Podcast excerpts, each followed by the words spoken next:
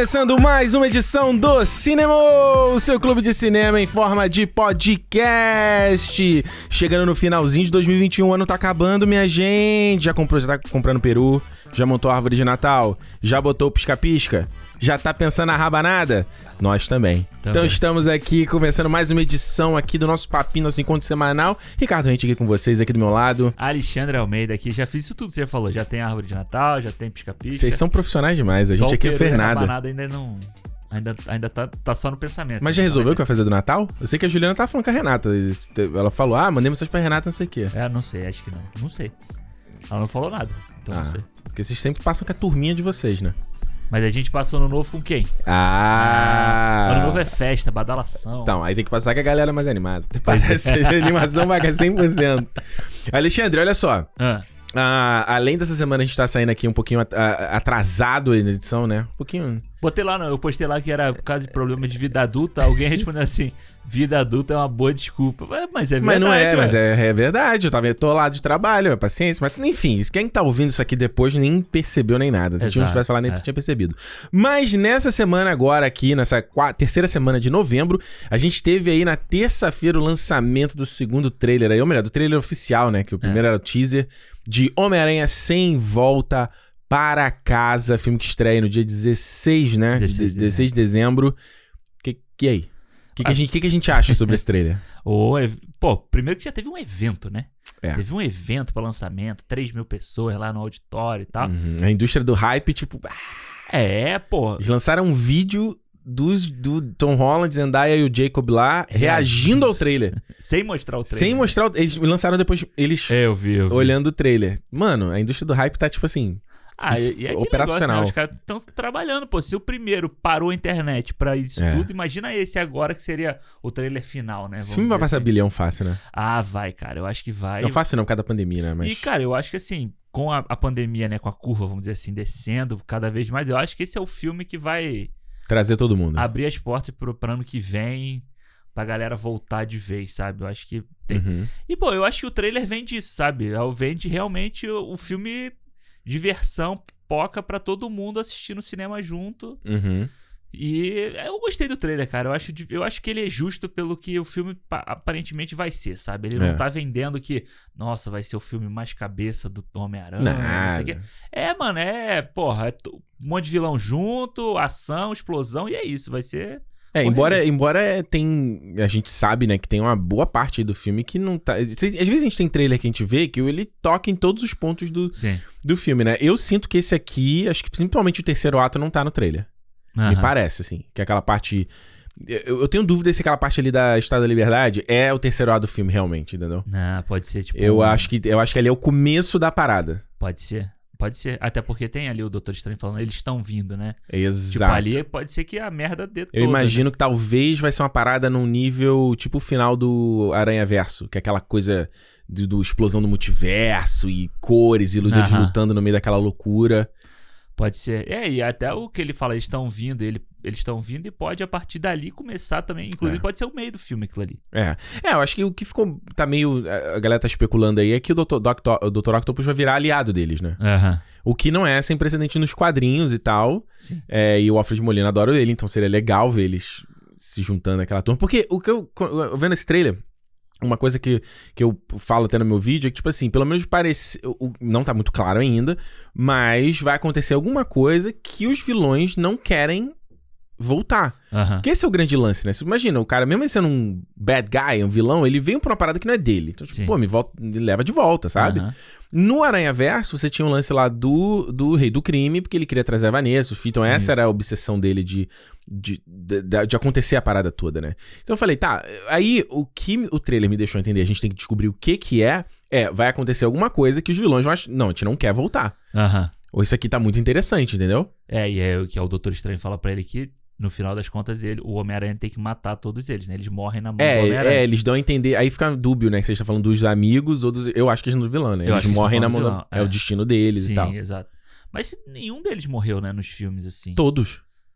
Não, o, o Electro não morreu. Ele ficou preso, né? O Electro fica preso? Ele fica preso. é. Não, ele morre. Quem fica preso é o Duende Verde do Dandy Han.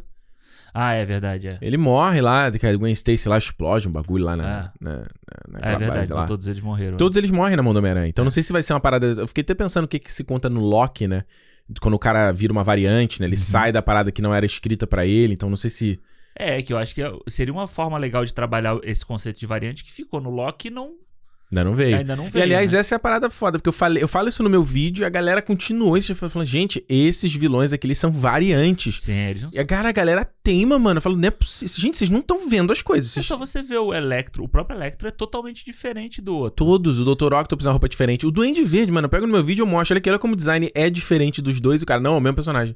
Não, Caralho, é, eu- mas eu não digo nem só o design do vilão. O Duende Verde do, do Jamie Foxx no, Uhum. nesse filme agora. Duende Verde não, Electro. O Electro é. Ele tem, pô, ele tem um cavanhaque, o cabelinho raspadinho e tal. É, ele ele é. é. to- não é o cara que é, É, o outro, lembra? Ele tinha um cabelinho é, cacheadinho, que ele era Cacheadinho, meio. Ele era o calvo. dente, não sei o que e tal. Esse não é outra o. coisa. é outra coisa. Esse é o personagem dele no Power lá, no Projeto Power. No Projeto Power, exatamente. Tomou o negocinho e ficou desse É, jeito. e ao que parece, é, vamos ter dois Duende Verdes do William Defoe, né? Isso. Na verdade, aí vamos lá, tem várias especulações, né? Eu acredito que são, serão dois do William Defoe. Você tem o, o Duende Verde com traje tradicional, clássico, e você tem esse Duende Verde redesenhado, Sim. Que aparece muito rapidinho no shot dele voando com. Aquele que ele vem assim. é, teve gente achando, eu até mesmo especulei que fosse o Dandy Han mesmo voltando, né? Porque eu não acho que. Eles não vão trazer o James Franco de volta. É, mas ele parece o do James Franco, de óculos, com óculos assim. Isso, né? Com aquele snowboard. que Eu gosto daquele design do É, snowboard. do snowboard. Eu gosto, eu gosto, eu gosto. Mas ele não vai voltar. O James Franco tá cancelado, não volta mais. É E- verdade. É, então eu acho que vão ser dois William Dafoe. O que seria fantástico ver o William Porra, Dafoe duas, duas, duas vezes no filme? Não, Ia fantástico. É, ele podia fazer o Duende Verde e o Duende Macabro, né? Ele pode fazer os dois, né, inclusive. E, eu, e, porra, e o cara tem, ele sabe, ele tem total capacidade de fazer duas interpretações Nossa, diferentes, seria assim. foda. É, então e- e- essa é a minha aposta. O que eu fiquei bolado, assim, no trailer é que eu acho que essa coisa da indústria do hype que a gente tá falando aqui, e, tipo, o lance deles ficarem escondendo os outros aranha. Aham. E, tipo, já, mano, aí beleza, ah, não vi coisa vazada. Cara, isso já está pela em todo lugar da internet, já tem imagem deles juntos. E, tipo assim, ah, é oficial, é fake? Brother. A ima é, o vazou tem duas semanas antes do Aham. trailer. E eles estão exatamente no mesmo cenário da batalha Sim, final. é, é. No Mesmo pier andaime, Tu, eu- eu- tu é. viu a foto, né? Vi, vi, vi. No andame. É a mesma parada. Então, tipo assim, bicho. É, mas eu, eu acho que é muito o que eu te falei, sabe? Eu acho que Hum. a gente sabe que eles vão estar lá, Uhum. mas a gente não precisa ver isso no trailer. É a mesma coisa do Ultimato, pô. A gente Não. sabe que os heróis iam voltar no Ultimato pra Tudo bem. todo mundo junto. Mas você precisa botar eles no trailer? Não precisa. É, eu acho que não precisa. É, ok, vai. É, hoje, hoje eu já tô ok. É porque eu acho que justamente por criando esse- tanto esse hype para o trailer. É. Que aí eu falei, sabe, a gente já sabe isso aqui que eles iam mostrar nesse trailer, que tu já sabia. Mais, mais mesmo, entendeu? Parece só espuma. É, ele podia. O trailer podia ter acabado com o Doutor Estranho falando o negócio deles estão voltando e, tipo. Porra, um exato, lá, mostra Um exato. foguinho e, e acabou. Exato. Não precisava, a gente não precisava ver, É. vê-los exatamente. É, é. Mas imagina um pezinho entrando no frame assim. Sabe? Ou uma teia, né? Fazendo... Uma teia. Mano, só uma parada tipo assim, só meio que confirmando. Gente, É. oficial, porque aí fica feio, tipo, as paradas vazarem, entendeu? Uhum. E a gente conversou isso já, essa coisa desse ultra segredo da Marvel, que às vezes sai o tiro pela culatra. A gente já falou que do JJ com Star Trek, Star né? Trek. E você vê o trailer, pelo menos o- as imagens do trailer, Hum. tudo parece. Tudo, você vê tudo cenário, sabe? É tudo cenário, tudo CGI de fundo, tela verde de fundo Uhum. e tal, aquela porra daquela tela de LED lá deles e tal. E tipo, porque você sabe Mas eles não filme- estão filmando né, no volume lá, igual do Mandalorian, não. Acho que não, acho que não. Porque eu vi o James Gunn falando que estavam perguntando se ele fez, vai fazer o Guardiões 3, assim. Ele falou, não. Falou, até o momento, não sei nenhum filme da Marvel que tá fazendo e eu não vou fazer porque ele falou, "Os nossos sets são muito grandes. Ah, acho que o Jungle Cruise foi feito lá, né? Foi feito Com esse assim? negócio, é. Porra, se foi, feio pra caralho. o... Mas eu acho que é Hum. tudo isso. Você vê muito fake, sabe? Os cenários são todos muito fakes. É. Porque você tem que, tem que fazer tudo nesse segredo. Você Pois vê o, é, o bro. próprio Tom Holland falando, né, lá no, nesse evento, ele falando que, cara, às vezes você encontrava as pessoas que iam fazer o filme, na cena contigo, você mal via as pessoas, porque a pessoa tava embrulhada num hobby, num roupão e não sei o que, Uhum. você via a cara. Ele falou que encontrou o William Dafoe assim, pô. É mesmo? Só, tipo, você só dava pra ver a cara dele. Mal dava pra ver, porque toda a roupa tem que estar escondida, tudo tem que estar. Eu acho que deve ser um puta saco isso pro ator. Acho que é um pouco parecido com o que o Oscar Isaac ficou falando aí do Star Wars, por exemplo, né? O, o próprio o pessoal que fez o episódio 1 falava isso já, né? Sim. Do Star Wars. Porra, eu tava vendo uma entrevista, vi essa semana, a entrevista do. Tem um talk show inglês, que é o Jonathan Ross. Aham. E aí o Ian McGregor tava lá. E ele fala qual foi a experiência dele de filmar. Ele fala de vai voltar pro Kenobi, aquela Aham. coisa toda. E ele fala daquela cena que ele vai entregar o Luke. E aí, é- mano, o jeito que ele descreve assim é, é, é foda, ele tá rindo e tal, mas nossa, deve ser horrível. É. Porque ele não, tem, ele não sabia qual era o bicho. Ele, ah, você vai vir cavalgando no bicho. É. Ele levou os amigos dele lá pra ver a cena. E ele Aham. achou ridículo, assim. Ele tava segurando um bebê de plástico, aí tinha uma caixa verde, que deveria ser o bicho que ele tá cavalgando. Ninguém mostrou pra ele qual era a imagem do bicho. O bicho tá andando, como é que eu saio do bicho? Sim. E- Sabe? Aí o outro cara tá ali longe, ele não sabe o que, que ele tá olhando. Aí ele fala que foi o George Lucas falou: Não, olha pro, olha pro sol, olha pro sol. Ele falou: Pô, onde é que tá o sol? cara. Deve ser horrível, mano. É, eu lembro disso na época do, do episódio. Eu não sei se foi na época ou se foi um pouco depois, né? Hum. Que eles falavam isso, que era muito difícil você atuar em que você não tem nada em volta. Eles faziam É. cenas em que não tinha praticamente nada, tinha o chão só. Horrível. E o resto não tinha nada. Então, O que, que você faz? Como que você atua com isso? Exato. Deve ser muito doido. Assim, principalmente naquela época, né? Porque você- naquela época era o início desse, de- desse movimento. Hoje deve ser todo. muito pior. E hoje deve ser pior ainda porque é muito mais elaborado. Então você tem que Uhum. fazer muito mais coisa num cenário que não existe, né? Exato. E no fato de você precisar de, de contratar vários estúdios eh, pelo mundo pra fazer os efeitos especiais, né? Você tem estúdios aqui em Vancouver, você tem estúdios em, sei lá, Singapura, em vários lugares pra f- completar o filme, porque não tem como um estúdio só dar Exato. conta, Aham. porque é muita coisa. E aí, eu, eu- a gente já falou sobre isso, assim, será que. É, Tudo bem, né? Os caras, sei lá, que entendem do negócio e da bilheteria. Será que realmente vale a pena isso tudo? Será que hoje a gente. Aquilo que a gente tava conversando em off, a gente tem tanta oferta de mídia Aham. que eh, você, você tem que ser cada vez mais. Você tem que convencer mais a pessoa a ver. Sim, sim. Acho que se antigamente a gente tinha mais tempo pra ver e você tinha menos conteúdo. Aham. né? Então a gente via as coisas mais vezes, corria atrás, não sei o quê. Hoje a gente tem muito mais oferta e o cara quase. É quase você lá num mercado e o, tipo assim, num centro da cidade. Aham. É o cara aqui na minha mão aqui, não, não, não, vem cá, cá, cá, vem cá, é. sabe? Um tentando chamar a tua atenção assim. Parece que é meio que isso, E sabe? cada um tem sempre que falar mais alto que o outro, né? Porque todos esses É. trailers, essas coisas são sempre assim. É, e aí a gente entra as coisas da. Eu acho que isso vale muito uma análise aí, se, se pensa. Talvez até gerar um vídeo aí. Aham. Tipo, de, de entender até como essa, isso afeta a linguagem dos filmes, aquela coisa que eu tenho comentado contigo de que os filmes da Marvel agora eles não tem mais final, né? Sim. Eu revi o Shang-Chi, tipo, porra, o filme não acaba. Não o filme acaba, já, já começa. Ele já emenda o próximo episódio, né? É. Se antes o, a cena pós-créditos era pra isso, agora não. A cena pós-créditos é só um pouquinho mais ainda. Pois é, a cena pós-crédito é, uma é, é meio que já um primeiro passo do que você começou. A cena antes. pós-créditos já, já tá botando no final do filme mesmo, pra encaixar É, e tal. É, e aí tem isso, aí você tem um negócio que é. Ah, não é só um filme, é uma Uhum. sequência de filme, já tem próximo coisa pensada. Muitas coisas que eu, eu vendo a galera reclamando do Eternos, por exemplo. Ah, não se conecta com a MCU, não tem nada, não tem ponte. Você vê que as pessoas querem realmente, né? Sim, Isso que eu sempre falo aqui, tem que estar tudo super conectado. Acho que a galera quer realmente isso, Ah, tudo ah, super ah. conectado. E a gente vê de exemplos desse ano de filmes que são é, não são sequência e tal, e que floparam, tipo o último duelo que a gente falou, o Sim. próprio é, o- é, Noite Passada em, em Sorro, que a gente vai comentar aqui. Que é filme assim que não, não tá conectado a nada e ah, ah, beleza. É, as pessoas não têm interesse. E assim, por uma- até pelo, pelo Homem-Aranha, se você faz um, um trailer, uma coisa que não seja tão grande desse jeito, o próprio trailer do Ultimato, sabe? Que não era Uhum. um trailer, ah, caralho. Nada. Você, já tá todo mundo inserido nisso, sabe? Uhum. Você não precisa fazer. Eu, eu acho Não legal. precisa gritar. É, eu acho legal o evento, sabe? Aí eu vi Uhum. até o, o, o Gabriel lá do Size One, ele respondeu Hum, o meu o tweet que eu fiz falando que Hum. os velhos os velhos estavam tudo reclamando do- desse tipo de evento para pros jovens, sabe? porque eles são velhos.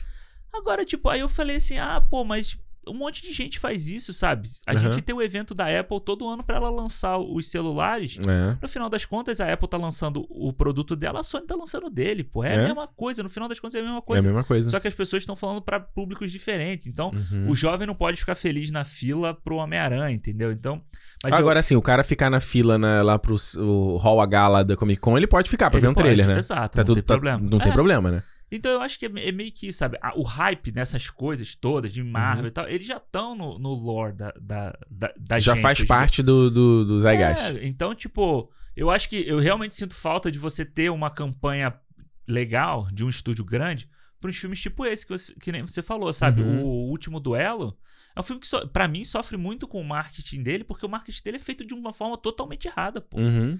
Ele é Totalmente preguiçosa, assim, né? é, Pouco ele é esforço, feito né? como um duelo ent- entre o Adam Driver e o Matt Damon. E Não. não é, mano. O filme não é sobre isso, Não entendeu? é. Falaremos aqui. Pois é, É. então, tipo. Acho que sobra muito tempo pra galera pensar esses filmes de herói, esses filmes que dão muita grana. E falta pra você pensar um pouco outros filmes que dariam muita grana também, sabe? Filmes É. de superproduções ou produções pequenas, tipo os filmes do James Gunn, James Uhum. Wan, que eu sempre chamo de James Gunn. Aham.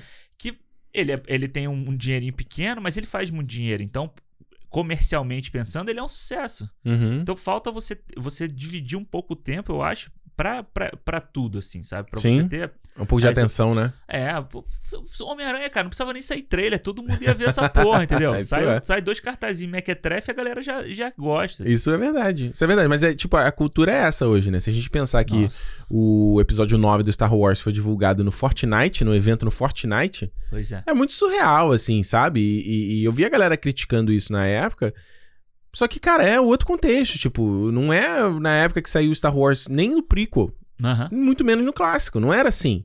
Então, é, hoje a gente tá, fa- por exemplo, a gente fala do Matrix 4, né, que vai sair logo depois do É. Homem-Aranha.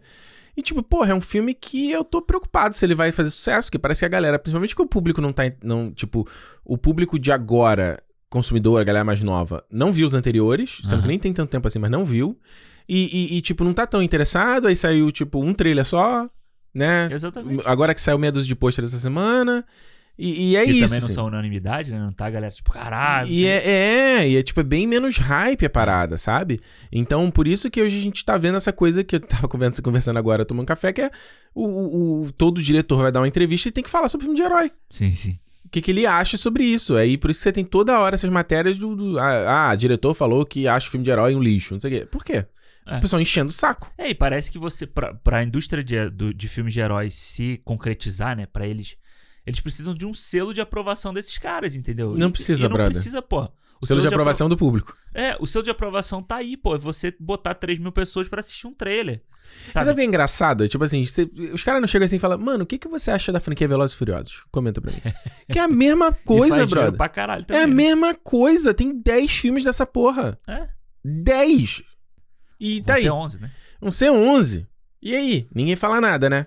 Pois é. Tá correndo solto, né? É, não, e não fala nada. Tipo, pô, eu tava vendo um vídeo eu ia te mandar, esqueci. Hum. O, a cena do- da torada do Red Notice lá.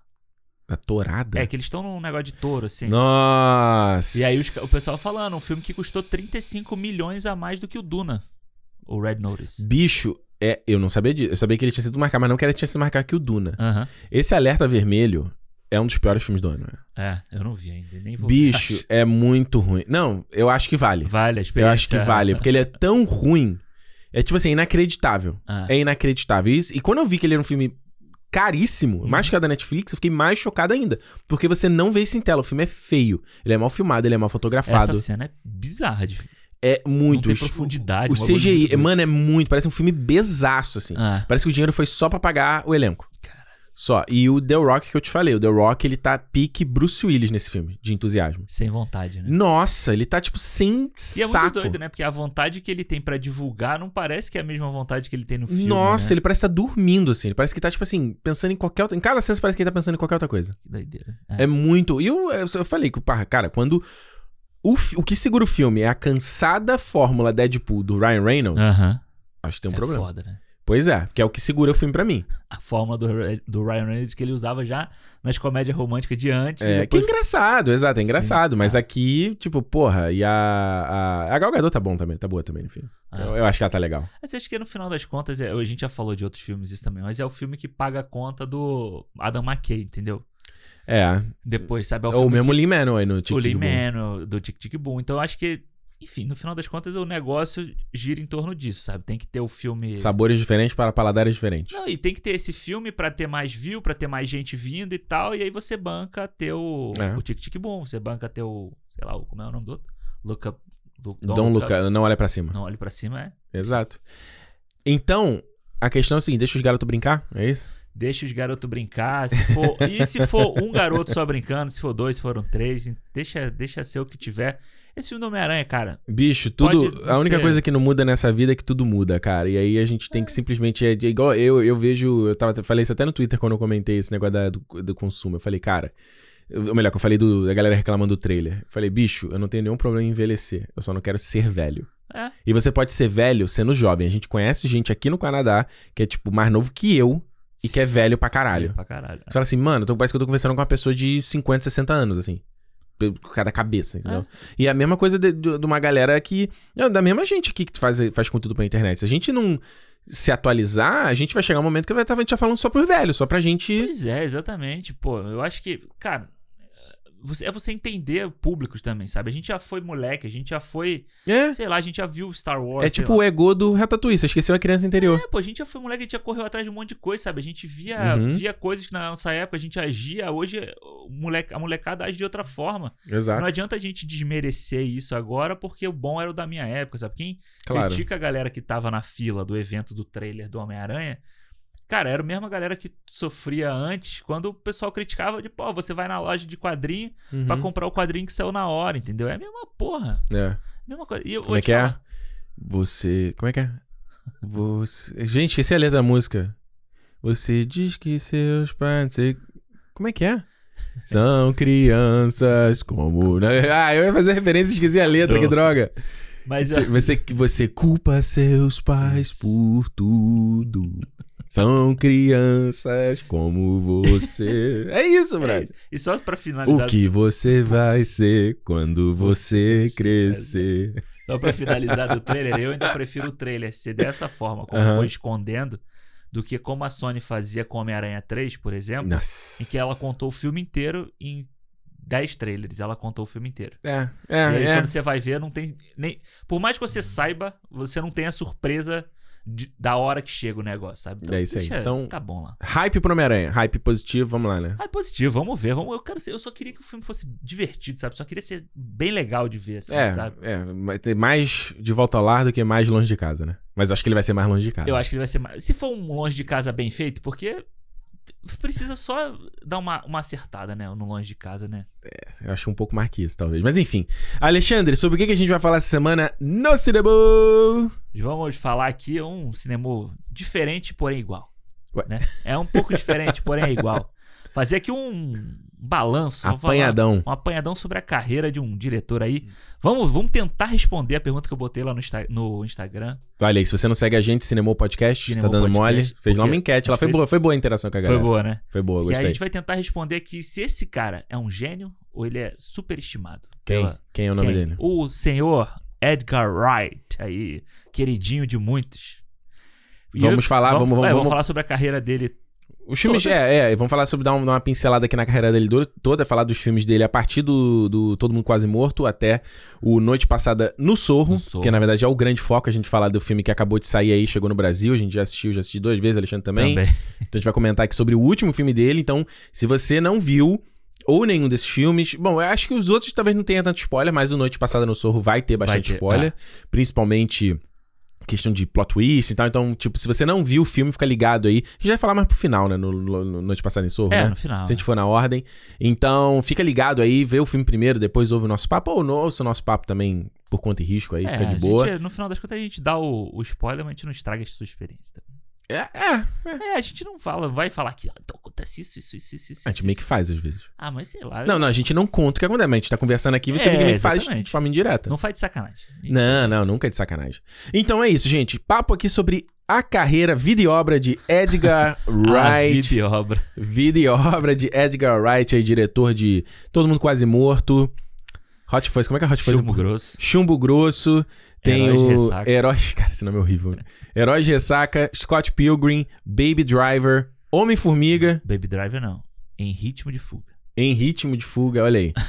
e noite passada. Puta, que esses títulos. Homem-Formiga não, né? Temos que falar sobre Temos isso que falar, sim. será? Temos que falar sobre a Homem-Formiga também. Enfim, vamos falar tudo aqui sobre a carreira desse cara aí que eu go- gosto bastante dele.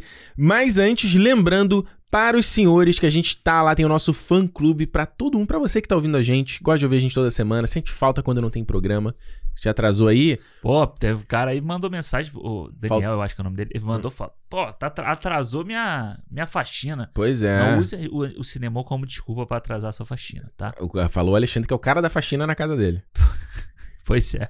então, não vai, o, cara, o cara que ouve a gente na faxina, porra, ouço vocês direto no, no- na academia, não No sei ônibus, indo pro trabalho. Bicho, ou seja, pra você o cinema é quase um essencial. Então, Exatamente. por que você não, não dá, uma, dá uma moralzinha pra gente, pra gente continuar fazendo aqui? Dá um faz-me rir, Aham. né? Joga aquela moedinha ali no nosso chapeuzinho, que a gente tá ali só, né? Tim, tim, tim, tim, tim. Toma ali, são crianças. Começa tch, joga a moedinha. Fazendo aquele, fazendo, tocando um, um saxofone na praça, É. né?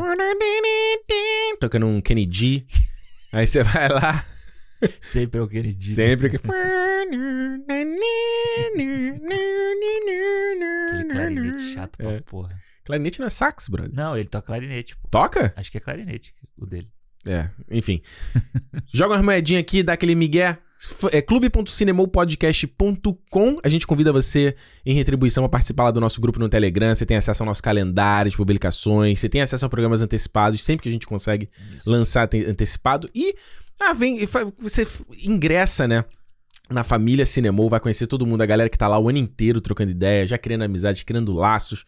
Então é muito bacana, é uma comunidade muito legal. E a partir de 5 reais você já consegue entrar lá, a partir do né, o Cinemou meia entrada. Temos coisa aí, ó, a gente já vai, já vai. A gente tá prometendo toda semana que a gente vai anunciar, a gente não anuncia. Vamos anunciar essa semana, hein? Mas dezembro agora aqui a gente vai ter uma parada muito legal com os, fã, com os fãs sócios. Eu tenho certeza que quem gosta da gente vai ficar, ai, queria participar. Ah, ah, ah." Não, porra. Você tem que entrar no fã clube pra me, pô, dar uma moral no projeto Ajudar, que vocês é, gostem. exato. não, não é, não é só pela recompensa. Né? A recompensa é um, é um plus, eu acho. Exatamente. é, eu- é, mas. É muito mais. Tanto que o valor que a gente coloca é um valor baixo. É um valor simbólico. É. A gente nunca nem usou esse dinheiro. Esse dinheiro tá, tá, tá lá. A Exatamente. gente nem pega. É uma parada simbólica mesmo. é É pelo gesto da Exato, coisa. exato. Né? O gesto, quando o cara joga uma moedinha lá pro cara que tá tocando, sei lá, um 25 centavos, um- um- uma moedinha de um, Aham. um real. O cara vai comprar o quê com um real? Nada, é um Nada, gesto é um da gesto, coisa. É o, é, o, é o. Como é que fala? De grão em grão, a galinha enche o papo. Ou seja, de pouquinho em Exato. pouquinho vira um montão, né? Então é isso. clube.cinemopodcast.com. Como eu já falei, a gente tá lá no Twitter e no Instagram também, Cinemou Podcast. E também estamos no YouTube com os nossos cortes em vídeo. Então você dá um sub lá no nosso canal pra dar aquela moralzinha lá, ver a gente em, em- em- ao vivo e a cores. Essa semana tiveram os cortes bons lá. Rendeu, rendeu, rendeu, rendeu, rendeu. A galera ficou, ficou ressabiada, mas esse que é bom. A gente vai começar a lançar esses cortes no, no Instagram também aí, porque a galera tá. Conhecer a gente, hein? Lembra É, que a gente falou e não é fez, né? é. Não fez, tem que fazer. Mas enfim, Alexandre, Vai. Edgar Wright, esse senhor aí, esse inglês aí, inglês. de 50 e poucos anos. O cara, mano, Ele é tem um. 50 e poucos anos? Não Tem. tem cara não, né? Não tem, é isso que eu É. acho que a gente tava falando sobre ser velho. Porra, um cara de 50 que parece super jovem, ele tem alma jovem. Sim. Eu quero ser isso. E os filmes dele refletem a alma dele, eu acho. É, total, É. total. E é um cara que eu fui conhecer com o Scott Pilgrim, né? Eu lembro na época, isso 2009, né? Quando saiu o Scott Pilgrim. Eu lembro do Siqueira lá do Cinema com Rapadura fazendo um estardalhaço na Campanha. internet, no Twitter, pra trazer o Scott Pilgrim, que ele não ia ser lançado no Brasil. E foi aí que eu né, tive contato, vi o Scott Pilgrim, foi um filme que... Eu lembro que eu- quando eu vi o trailer, eu vi os caras com sabre de luz, eu falei, caramba, que porra é essa? Aham. E aí, quando eu vi o filme, me conquistou pra caramba dali. Depois eu corri atrás de ver a filmografia dele. E eu, eu sou muito fã do trabalho do, do Edgar Wright. E eu, eu, eu, eu vou falar uma coisa polêmica. Eu já, sei, eu já sei que você vai me encher o saco daqui Eu a não pouco. vou falar nada, calma. Eu, já sei, eu, vou, eu, vou, eu vou lançar as hipérboles aqui, cara. Ah, Eu acho, eu acho, Tá. o Edgar Wright, pra mim, ele é meio um, um, um novo John Landis, assim. Aham. Sabe John Landis, lá que Sim. foi, fez né, Esquecendo de Mim, o Clube dos Cinco, Sim, né? Todos esses filmes clássicos dos anos 80, de, de adolescente, daquela vibe ali. Eu acho o Edgar Wright, pra mim, ele é essa vibe. Porque o filme dele, pra mim, eles são filmes comfort movies. São filmes que são muito gostosos de ver. São filmes que o cara, ah, pô, é legal deixar rolando ali. Tem sempre uma paradinha maneira que você vai dar uma olhada, uma bi- bisoiada. E, e, é, eu acho ele um cara muito criativo, um cara que tem uma identidade muito própria. Total. Isso Tanto é que total. eu tava falando aqui do, do Homem-Formiga, que foi um filme que ele, ele saiu no meio da produção, né? Ele tava desde o começo, desde o primeiro Homem de Ferro desenvolvendo Uhum. Homem-Formiga. E por diferença, diferença criativa, porque o Boné queria botar o filme totalmente encaixado no MCU. Sim. E ele, porra. Não queria. Aí todo mundo falou, ele queria fazer um filme do Edgar Wright, não um filme da Marvel. Sim, exato. Mas pra mim, a identidade dele tá toda impressa no Homem-Formiga. Ah, Tanto total. que no segundo não tem essa, essa identidade, Total. embora seja o mesmo diretor. Quando, principalmente quando você vê o lance do Luiz contar a história totalmente do. É dele, total né? Edgar Wright. É. E não, a linguagem dele, a coisa do ir voltar e, e- e- Cara, tem muito. Tanto que você vê, pra mim, os dois Homem-Formiga, mesmo os dois sendo dirigidos pelo Peyton Reed, o dois não tem a mesma vibe, não tem, cara. é. Não o, tem. O 2 já é um filme da Marvel inserido no, Nossa. no contexto. É, é praticamente uma. Eu acho o filme totalmente sem identidade. uma ponte para o Ultimato. Eu acho o Homem. Eu não, é, não fui fã do primeiro Homem-Formiga, mas o 2 me fez gostar mais do 1. Um. Porque o 2 Aham. é tão genérico pra mim, ele é tão sem identidade, que eu falei, porra, aí eu comecei. Olha aí, ó. É, eu gosto muito do primeiro. Acho o primeiro muito legal. Acho que tem, tem É. várias sacadas legais. Exatamente. Você ter um clímax ali num, num brinquedinho de criança, sabe? Eu acho muito é, maneiro. É, é, é, exato, exato. Acho muito legal. O 2 eu acho, acho ok, assim. Acho um bom filme bonzinho, sabe? Mas Uhum. não... Também não é o meu favorito, assim, não. Eu acho que. Então, eu, eu- pra mim o Edgar Wright é um cara é, nesse sentido, ele é bem inventivo. Eu que falei, é, pra mim é, é, é gostoso, sabe? Pô, não Sim. tem nada pra ver às vezes. Pô, dá um. Deixa rolando aí, vai. Aham. Vamos deixar rolando. E eu acho que com o Noite Passada em Sorro, pra mim, ele atingiu, assim, meio que o ápice dele. No sentido de ser um filme super maduro, dele não seguir na mesma zona de conforto dele, digamos. Porque eu acho que ele já, no, no Baby Driver, ele já tava indo nessa Sim, onda, que já é um filme bem diferente. E o Noite, o Noite Passada no Sorro é um filme, porra, mais pesado, ele consegue fazer dra- drama, consegue fazer terror. E eu acho que ele é um cara, é um cara que eu acho muito bom pra dirigir ação e dirigir o. Como é que eu sempre falo aqui?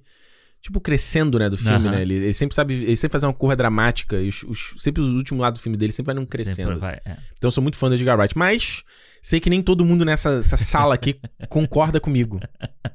Cara, esse cinema aqui, inclusive, gente, o cinema aqui, na verdade, atrasou pra gente poder dar tempo de, de discutir aqui. Não, vamos lá.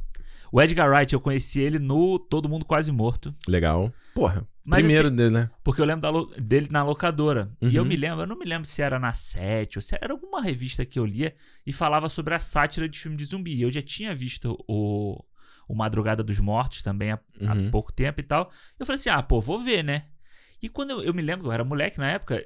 eu- Foi um filme esquisito de ver, sabe? Ele era muito esquisito e eu Uhum. achei legal, mas eu achava, sei lá, parecia uma comédia, mas ele tinha também. Porque você Hum. pegava o Todo Mundo em Pânico, que era a sátira de filmes de terror que a gente tinha na cabeça, Sim, 2000 ali, né? é, era uma coisa diferente, era muito mais comédia do que um filme de terror por si só. Claro, ele, ele era um gênero só. É, o, o Madrugada, o Todo Mundo Quase Morto, né? É 2004? Só queria pegar aqui a data. É, ele vai, ele traz esse humor inglês, né, que é totalmente diferente do que a gente tá habituado com, com o humor americano. Uhum. E ele traz elementos de filmes de terror, tipo a violência e tal. Ela tá presente ali, sabe? Aquela coisa do gore e tal. Ela tá presente ali. Uhum. E você tem o Simon Pegg e o, e o Nick, é Nick, Nick Frost. É. Eu sempre acho que Jack Frost, por causa do Jack Frost é o cara. É o Do, do, Michael. Keaton. Não, Não. Jack Frost não é, o- não é o daquele filme do Michael Keaton, que ele é um boneco de neve? É, é, que é o Jack Frost é um personagem que Ah, é? congela também. É não coisa- sabia é. dessa. Ah. E aí, e o Nick Frost, e eles fazem uns caras meio idiota, assim, sabe? Então aquilo na época não me, não me, não me É estranho, né? Tanto que eu, eu só fui ver o Chumbo Grosso ano passado ou ano retrasado? Uhum. O que, que você Sabe? achou do filme?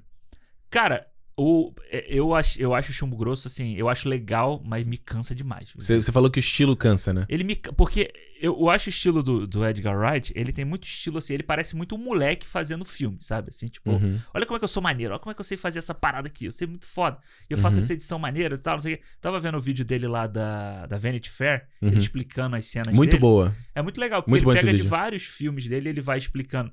E eu acho maneiro, sabe? Você vê a- a- o tesão do cara fazendo ali. Você vê o do cara do Shang-Chi, Uhum. o diretor do Shang-Chi, e ele fala assim: não, porque a gente fez essa cena aqui. Eu falei, mano, essa cena todo mundo faz, não é? Você não inventou a roda fazendo nada de isso, novo aí. sabe? Aí mas você vê o Edgar Wright, aí você pensa assim, pô, era 2004, o cara tava fazendo isso. Uhum. Tal. Você vê um valor ali, mas o chumbo, o, o, o Madrugada. Madrugada dos Mortos. O, o Todo Mundo Shaun Quase of the Dead. O Shaun of the Dead, o, o Todo Mundo Quase Morto, eu acho muito legal. Aham. Acho um baita filme divertido e tal.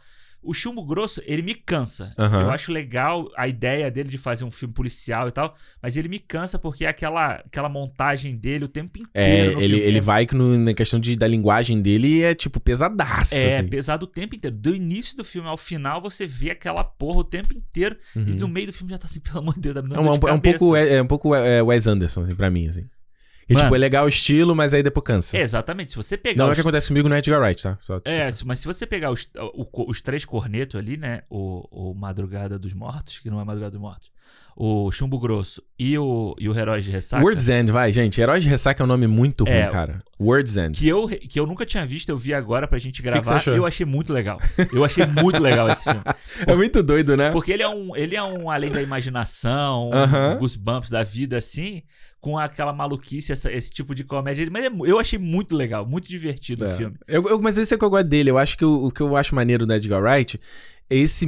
é- Ele, ele para mim, ele é um Tarantino mais divertido, no sentido de.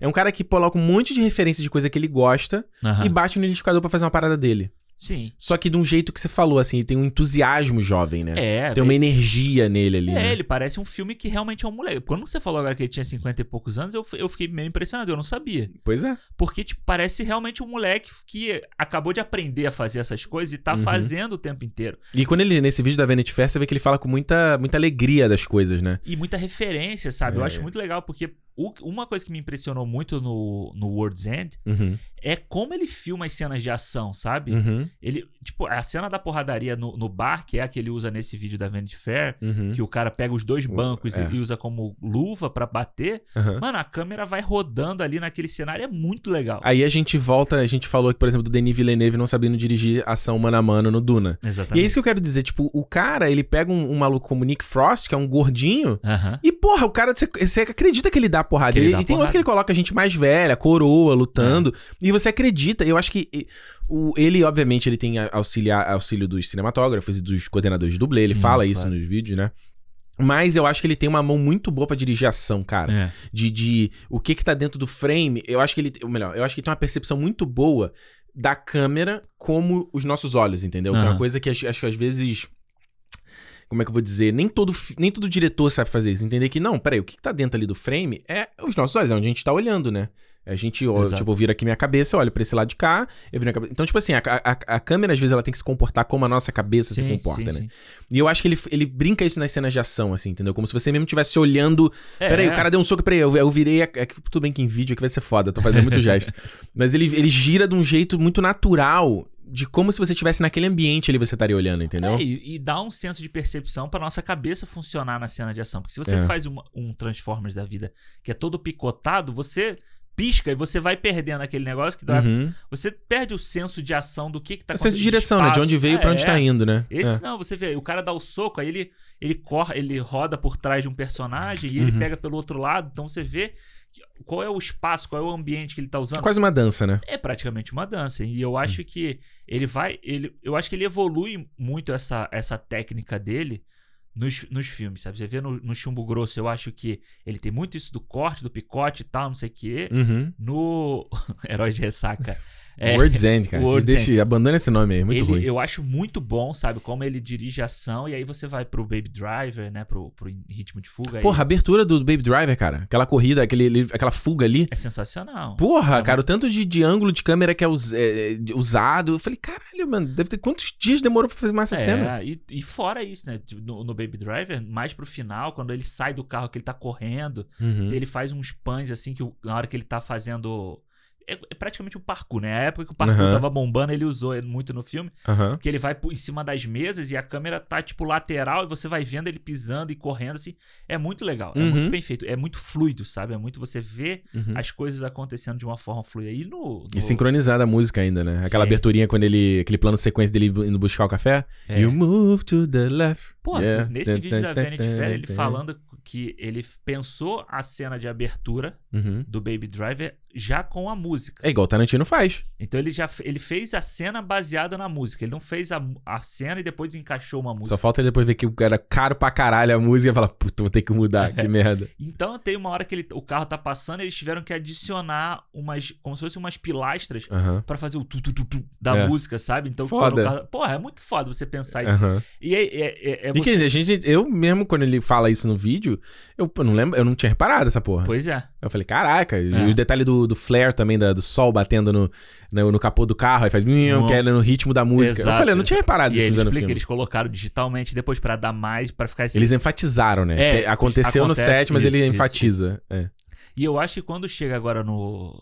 é, é Noite é? passada Noite em Sorro. passada em Sorro, eu acho que ele. Ele, ele afina de vez, sabe assim? Tipo, afina, tipo, ele refina, né? Não é afina. Ele refina tudo que ele fez nos outros filmes. Em que você consegue contar uma história com todas as características do diretor sem que as características chamem mais atenção do que a história que ele tá querendo contar. Tipo o Wes Anderson faz. e Tipo- o Tarantino, às vezes. É, o porque o Chumbo Grosso é um filme que, pra mim, a técnica dele, né, a, a edição, ela e esse pra mim é o meu, meu grande problema com o Scott Pilgrim é Uhum. que a técnica que ele usa, ela chama muito mais atenção do que a história que ele quer contar. Entendi. Entendeu? Ela, você para de prestar atenção no que está acontecendo no filme pra prestar atenção no tipo em como ele tá cortando toda hora, em como ele posiciona, ele mexe a câmera pra cá pra ficar engraçadinho, pra fazer isso, não sei o quê. Mas será que. Vou fazer com o advogado do diabo. Aham. Será que você não, não se distraiu por causa disso? Porque você já tava gravando pra fazer o cinema? Você tava já prestando atenção nisso? Não, mas isso da, da Porque, primeira tipo- vez que eu assisti o, o, o Baby, o Baby Driver, O não, Scott o Pilgrim? Scott Pilgrim, É porque pra mim não, não. Tipo, quando eu, quando eu vi o filme pela primeira vez, que foi, como eu falei, foi o primeiro que eu vi dele. Eu prestei atenção, vi, né? Aham. essa isso me chamou muita atenção, óbvio. Mas num dado momento eu não tava reparando exatamente o que, que ele fez. Depois, eu- nas outras reassistidas, que aí eu falo, putz, olha que, como é que ele moveu a câmera daqui, daqui e Uhum. fez aquela parada lá, né? Tentando analisar como o cara fez o filme. Como a gente fez na noite passada também, naquela cena do. do- no, no, no bar lá, quando ela chega e dança com o Matt Smith, ele isso, troca de corpo isso, e tal. isso. A gente, pô, como é que o cara fez aquilo ali? A própria cena dos espelhos, né? Que é, é, é essa mesma. É a mesma cena. Não, é É a mesma seguinte, sequência, né? É. a mesma sequ... Não, não, é a mesma sequência. É a mesma Que sequência. é quando ela chega no bar e tal e... Que ele, ele usa os espelhos também. e Você, nesse vídeo aí, ele explica que ele. Que é muito legal a cena que ela para no espelho pra conversar com o Uhum. Matt Smith. A Anna Taylor Joy para pra conversar. E a Thomasin Mackenzie tá. a Ellie. ela tá no, no espelho, né? E como é que é o nome? É Sarah, né? O nome da...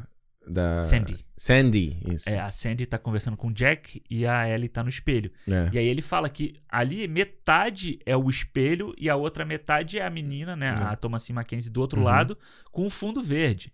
Pois é. Então ele consegue mesclar o. o- E aí você, isso eu acho legal dele, porque não... É muita coisa prática. Sim, total. Muito, tipo, efeito prático. Até quando vai ter intervenção digital, como ele fala nesse vídeo do Baby Driver, quando ele faz aquela na viela, que ele faz aquela... Ele dá um, tipo, um cavalinho de pau na Aham. lateral. Aí ele fala, ah, não, tipo, esse caminhão é digital.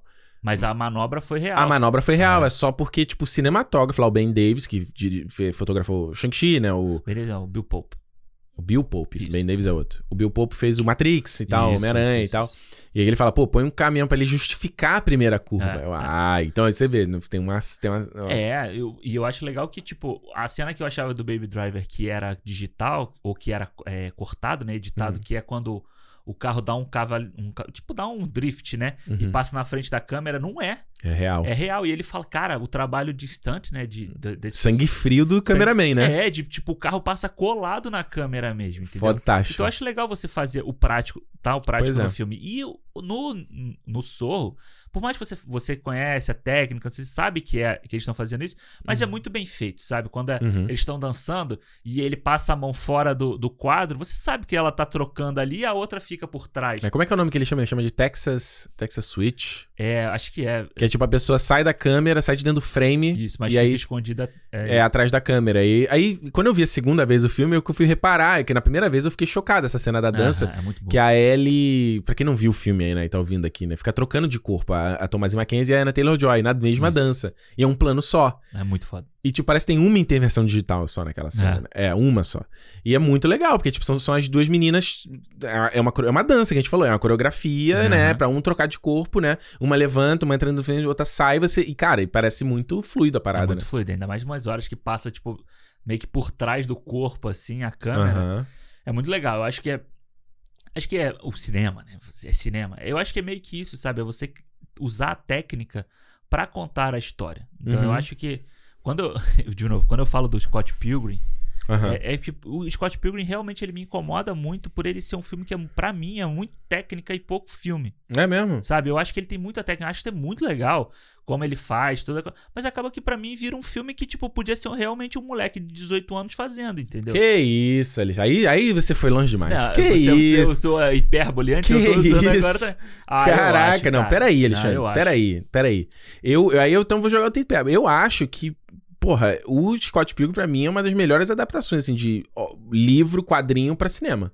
É. Porque eu ser, eu não li o quadrinho, entendeu? É, Mas... eu não consigo é, é tipo, da mesma forma que a gente vê assim, ah, o filme dos Anéis é, é, é, a tradução perfeita dos livros. para mim, o filme do Scott Pilgrim é a tradução perfeita da vibe dos livros. Uhum. E, tipo, ele, eu não consigo ver outro diretor que conseguiria adaptar a obra. Porque uhum. ele, ele traz a vibe da, do, do quadrinho pro filme. Ele, ele, a linguagem dele casa muito para trazer a linguagem dos quadrinhos. Não só na coisa mais óbvia de onomatopeia e tal. Cara, eu uhum. acho que o, é, o design de som do Scott Pilgrim é sensacional. Uhum. Tem coisa que a gente tava vendo agora, revendo pra, gravar, e que eu não tinha percebido. Os pequenos sonzinhos que o cara coloca, ele que é muito sutil, cara. Uhum mas que às vezes dá, um, dá uma cadência na, na, na, no diálogo, sabe? Sim. E a coisa que ele faz, porque, por exemplo, a gente, se a gente for pegar em estilo do Edgar Wright, né? As, as, as, as grandes características dele, né? Tem lá aquele suspena, né? que ele, ele move a câmera rápido, Sim. e aí ele cola duas cenas, ele faz isso o tempo todo. O tempo todo é. A coisa da pessoa passando na frente da câmera, que eu não sei se tem um nome específico aquilo ali, né? Sim. Passa, tipo, uma pessoa andando da esquerda pra direita na frente da câmera, e a partir dali ele faz uma transição isso. de duas cenas, que eu gosto pra caramba dessa eu acho legal também. também. Que, aliás, eu tava vendo aquele filme do do Ryan Gosling do Steve Carell. Sabe qual é? Cra uh, sei qual é. Crazy Stupid Love, uh -huh. é o nome em português. Que o cara tem uma cena que eu falei, falei virei, virei pra Juliana e falei, é o Edgar Wright aí, ó. que o cara faz, fala se alguém na frente, ele tá num bar, aí ele vai fechando o close na cara do Ryan Gosling. Eu falei, aí, ó. É, e são técnicas de, assim, que não são tão difíceis de você fazer. Se você é em casa, você consegue fazer isso. Consegue. E você usa. No, no Sorro, ele usa isso na hora que ela tá andando ali na meio louca, assim, né? É, por causa da vis das visões que ela tá tendo na, uhum. rua, naquele cruzamento ali da, de Londres, né? Que é muito famoso, que eu não me lembro o nome agora. E ele faz muito isso, né? E ele usa a técnica da pessoa passar na frente da câmera para cortar a cena para fazer essa loucura da cabeça dela de estar tá uhum. acontecendo, do que, que tá acontecendo com ela. Então ele Sim. Não é só simplesmente trocar de uma cena para outra. O Scott Pilgrim ele faz isso parecido também, com o lance do som de, de diálogo um por cima do outro, para quando é. ele tá meio perturbado e tal. O que eu acho. Então, é, é vamos lá, o suspense é um que ele faz muito. Isso. A coisa do. Eu esqueci o nome também que ele fala até no vídeo, é aquele Epic Zoom, né? Que tipo, ele dá um. Ele, ele faz... fecha o zoom super rápido, é. assim, num, detalhe, né? É, e a coisa de sincronizar muito é, é o, é, a, a edição de som, né? De som com a imagem. Então é. ele faz. Tem no, no chumbo grosso, quando ele vai abrir lá a cadeia, faz clá, clá, é! Aí ele, ele, ele um close-up da luzinha. Isso. Ele faz muito essa parada. O que eu acho legal é que no caso do Scott Pilgrim, é que assim, eu concordaria contigo de, ah, é só é, é, perfumaria. Uhum. E no Chumbo Grosso, em alguma parte do filme, eu também acho que é too much. Sim. Principalmente acho que da segunda, na metade do filme ele é meio demais, assim. Fala, mano, pode dar uma. Ele até reduz, mas podia ter reduzido mais. mais né? Eu acho que o que funciona no Scott Pilgrim é porque o filme, ao meu ver, ele tem um senso de, flu... de fluidez. De, no caso, Vamos ver se eu consigo traduzir o que eu quero dizer. Hum. Quando você está lendo uma HQ, você, no caso, é uma HQ ocidental, né? Sim. Você está lendo de cima para baixo, da esquerda para direita. Então uhum. Então você tem um fluxo para você ler os quadrinhos, é os quadros, né? E ele, eu sinto que ele imprime isso no filme, na montagem do filme, uhum. na transição de cena. Então, por exemplo, você vai ter muito essa transição da esquerda para direita, de cima para baixo uhum. do quadrinho. Ele tem uma que é muito conhecida que é quando ele tá. O Scott Pilgrim, ele tá na, está na casa dele, aí toca o telefone. Toca, um, toca uma sirene, ele faz o. Porra, caralho, como é que é o nome desse termo, cara? É o racó. Racor, ah, isso, essa é a palavra. Racor, uh -huh. Que tipo assim, o cara coloca um elemento da cena seguinte na cena anterior. Cena anterior então ele tá sentado, eu acho. Aí faz o trrr do, do, do alarme do uh -huh. colégio. Aí começa a onomatopeia da esquerda pra direita e ela vai descendo, né? Esquerda pra direita, de cima para baixo. Uh -huh. E ele, a câmera, é, é, a câmera, né, mexe, né, o frame mexe da esquerda pra direita e ele faz a transição, porque, tipo, é, é porra, tá difícil explicar só no áudio. Uhum. O Scott está sentado e, tipo, tem uma sombra, né, uhum. no sofá. Então, nessa sombra, ele conecta as duas cenas. E você vê que o movimento de câmera também é de cima, é diagonal. Do topo da esquerda pra base da direita. Uhum. Quando ele vai pra próxima cena. E a onomatopeia faz essa. Ela, ela conecta ela essas conecta duas ali. cenas. Ela vai. E ah, desce. Sim. Tem uma outra no elevador que é a mesma coisa. Ele, inclusive, até coloca uma seta. A seta descendo de cima para baixo. Então, isso é uma parada eh, no Scott Pilgrim que eu acho que é o estilo dele adaptado pra linguagem, linguagem do, quadrinho. do, quadrinho. entendeu? E, e, por, isso que, por isso que eu tô falando. Eu, eu, eu sinto... No caso do Scott... É um filme que eu gosto muito. Eu acho que ele ele traduz, por isso que eu não consigo ver outro diretor que poderia fazer esse filme, sabe? Entendi. Ah, eu, eu vejo muita gente falando que realmente pra quem já leu o quadrinho, que sente a vibe do quadrinho no filme É, também. e tava todo mundo, né? O Brian Lee O'Malley que escreveu, tipo, ele tava dentro da produção do filme. É, Tanto acho que tem a cena lá quando ele puxa, tô procurando a Harmona Flowers, ela, she looks like this, ele levanta um, um retrato que quem desenhou é o cara mesmo, né? Ah, sim, é o, é o mesmo traço, né? É, o pôster, quando eles vão fazer o show, é o Sim, desenho, é o cara, é o... É, eu, então, Hum. mas eu, eu acho assim, eu acho muito legal no, no Scott Pilgrim todos esses elementos, sabe? Tudo, tudo isso, essa a questão artística do filme, eu acho muito legal, eu acho, Hum. acho bem feito. Acho que a cena que eles estão no.